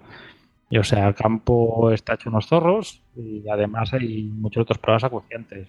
La guerra y hay ciertos los, imperios centrales, pues además de tocar el sector socialista, leninista, pues también va mirando de atrás a su favor. Pues bueno, les ha traído a su favor los polacos y bueno, las diferentes nacionalidades del, del imperio ruso y han de lidiar con estos problemas. Y además, toda posible reformas se hace imposible porque se toman unas medidas temerarias que se dictan por una idea doctrinaria de la democracia porque se tiene mucha fe en la sabiduría del pueblo, se cree que el pueblo es sabio, y la versión a una burocracia profesional y policial, que fue lo que hemos visto ahora que desmontaban. Y además que hay una cosa dentro de la dimisión, de, división del ZAR, que es que los funcionarios, los burócratas que comentamos en principio, pues que eran los que mantienen los engranajes del sistema eh, funcionando, no hacían un juramento a Rusia, hacían un juramento al zar, con lo cual, pues una vez eh, ha dimitido este, han quedado libres. Podrían haberse aprovechado eh, por parte de este nuevo sistema pues para mantener una semblanza de orden. Pero parece que esto, este gobierno provisional y esta gente que llevó al poder, pues bueno, creía que legislar y mirar de cambiar las cosas es gobernar y a veces es mucho más difícil de lo que puede parecer. Sí, sí. Ah, de hecho, lo veremos, que tú puedes legislar lo que te dé la gana, pero luego está el que tiene el poder de verdad. ya lo a ver, como decía Wet, eh, las ideas, creo que algo así como las ideas son grises, pero el mundo es verde. Puedas llevar a nivel de ideas y estar mejor, más planificado y mejor argumentado, pues bueno, cuando se pone allí en marcha en el mundo real, pues bueno, ha sometido a unas fricciones que pueden hacer que esa idea genial pues sea un genial desastre. Bueno, que se lo digan a los militares, que planifican cosas y todos los planes son perfectos hasta que se pega el primer tiro, ¿no? Como era aquello. Sí. En fin. Bueno, pues eh, yo creo que hemos llegado al final. Eh, nada más que añadir. No está mal, ¿eh? Hemos terminado, camaradas. No sé, si ha entrado en, micro, que, he estado mirando porque me, me ha llamado la atención el nombre que ha dicho Tony, el del gran duque Cirilo. Y que era uno de los supervivientes del Petropavlovsk de la guerra ruso-japonesa, cuando murió Makarov. Sí, sí, cuenta cuántos supervivientes hubo mm, del hundimiento pues del... Eso es lo que estaba comprobando, porque yo tenía entendido que eran en torno a 8, pero mira, por ahí eran 80. Así que estoy intentando bueno, más te, te, digo una cosa, 80 supervivientes no son demasiados. ¿eh? ¿80 es una tripulación de cuántos? de una probabilidad. A ver. Buen afortunado. Sí, no, hombre, y además siendo del Estado Mayor, vamos a ver. Eh, en el puente murieron todos. Lo que pasa es que él estaba en el puente de, en el puente posterior, en el momento de la explosión. Y es el que confirmó que, que Makarov había muerto decapitado. Al atravesar el puente, pues vio que el palo de, del barco había caído sobre el puente y que la, que la explosión los había matado a todos. Bueno, mm, pues un gran superviviente, este eh, gran duque Cirilo, ¿no? Sí. Bueno, está en todas este hombre. Bueno, vamos a entrar en la bibliografía, que ya sabéis que viene de manos de Ediciones Platea. Bueno, aquí, Tony, habías traído cinco. Eh, cinco. Bueno, de todo, ¿no? Hay series, ah, veo que hay novelas eh, y dos libros, ¿no? Sí, tengo libros, tengo series. No falta de nada. Yo, a ver, eh, cuando tuvimos que preparar este podcast, mm, estuve buscando como un loco un libro, un libro, una referencia para, para un poco vertebrar pues, las ideas que pudiera tener del tema. Y al final, pues bueno, el destino me puso delante la Revolución Rusa de Richard Pipes, autor. Libro, a ver, potente, eh, muy explicado, muy bien explicado toda, todo el tema de la, la revolución contra los precedentes en 1905 y así. Y la verdad es que me ayudó mucho y también hasta una de las cosas que tenía muy preconcebidas me las quitó. O sea, yo siempre, pues no sé, había tenido la idea esta que, que la toma del Palacio de Invierno pues había sido contra. Pues resulta que realmente quien estaba al poder en ese momento era un gobierno provisional. Y me ha ayudado a entender bastante pues cómo se, cómo se acabó formando. No fue una cosa de repente, oh, ha aparecido esto. Sino que te explica bien, bien cómo fueron sucediendo los acontecimientos que llevaron hacia allí. Y entonces, inicialmente, eh, antes de este, leí un libro de un historiador ruso, de Dominic Lieben, que está en inglés, se titula Towards the Flame, Empire, War and the End of Tsarist Russia. Es otro libro, también habla de toda la decadencia del imperio ruso, aunque si bien eh, quizás el de Pipes es más político, este pues tiene una parte política, también tiene una parte de historia militar, también se centra bastante en la en lo que son los años de conflictos de las guerras balcánicas, la presencia rusa allí, que la tenía muy controlada, y me ha parecido pues, interesante y digno de ser recomendado. Para libros, pues bueno, otro, quería, si hubiera participado en el Listocast de, de la guerra ruso-japonesa, se hubiera recomendado, pero bueno, hay una serie de novelas de un autor georgiano, se llama Boris Akunin, que es una serie de novelas de detectives protagonizadas por Eras Petrovich Fandorin, que es una especie de Sherlock Holmes, pero en la Rusia zarista.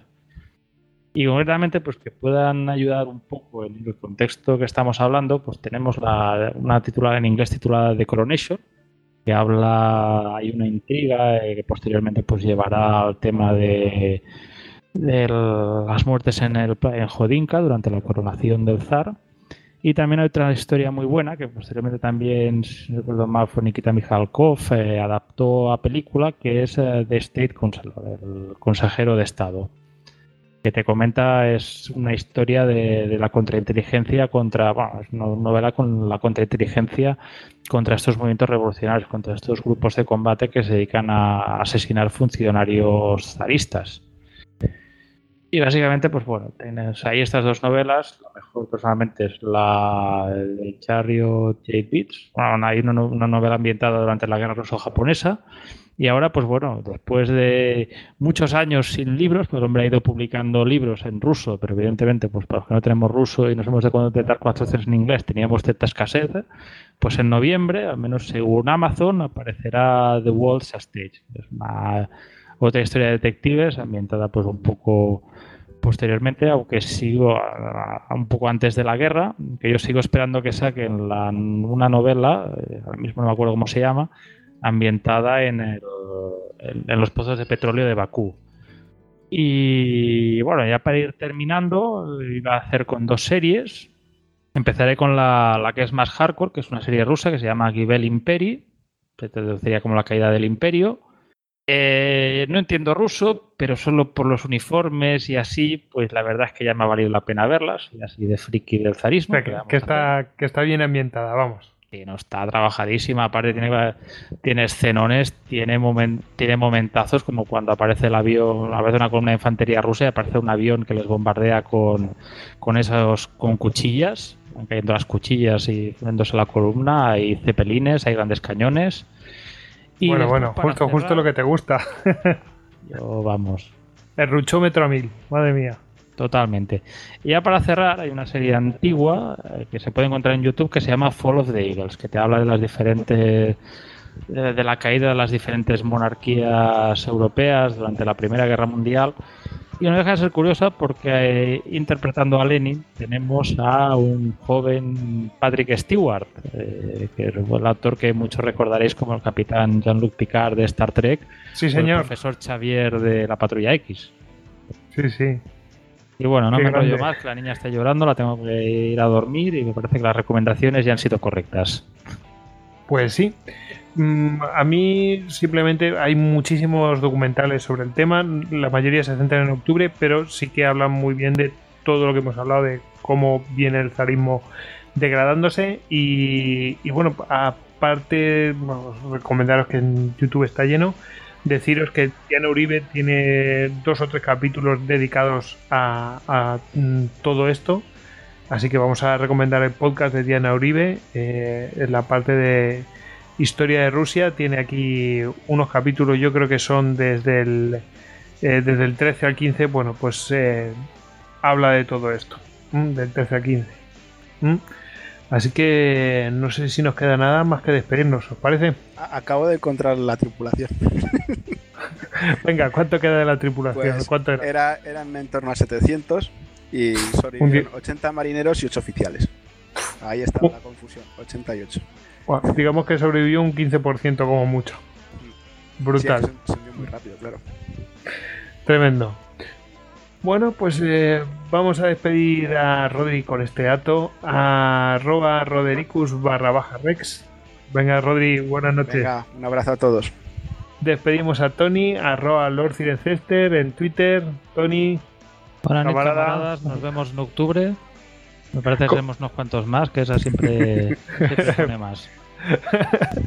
vale, perfecto. Madre mía, de octubre, qué miedo me da. En fin. Eh, y se despide Gojix, arroba Gojix barra bajas al. Mm, y ya sabéis que a todos nosotros nos podéis encontrar en Twitter, Facebook, Google Plus, Pinterest y Telegram. Cualquier cosa que necesitéis, estamos en istocast.com. Así que, camaradas, nos vemos en octubre. No la liéis antes, ¿vale? No peguéis golpes de estado ni nada así. Venga. Venga. Venga. No vayáis al Palacio de Invierno aún. Eso, daros una vueltecita por Inglaterra. Hasta luego. Sempre Fidelis.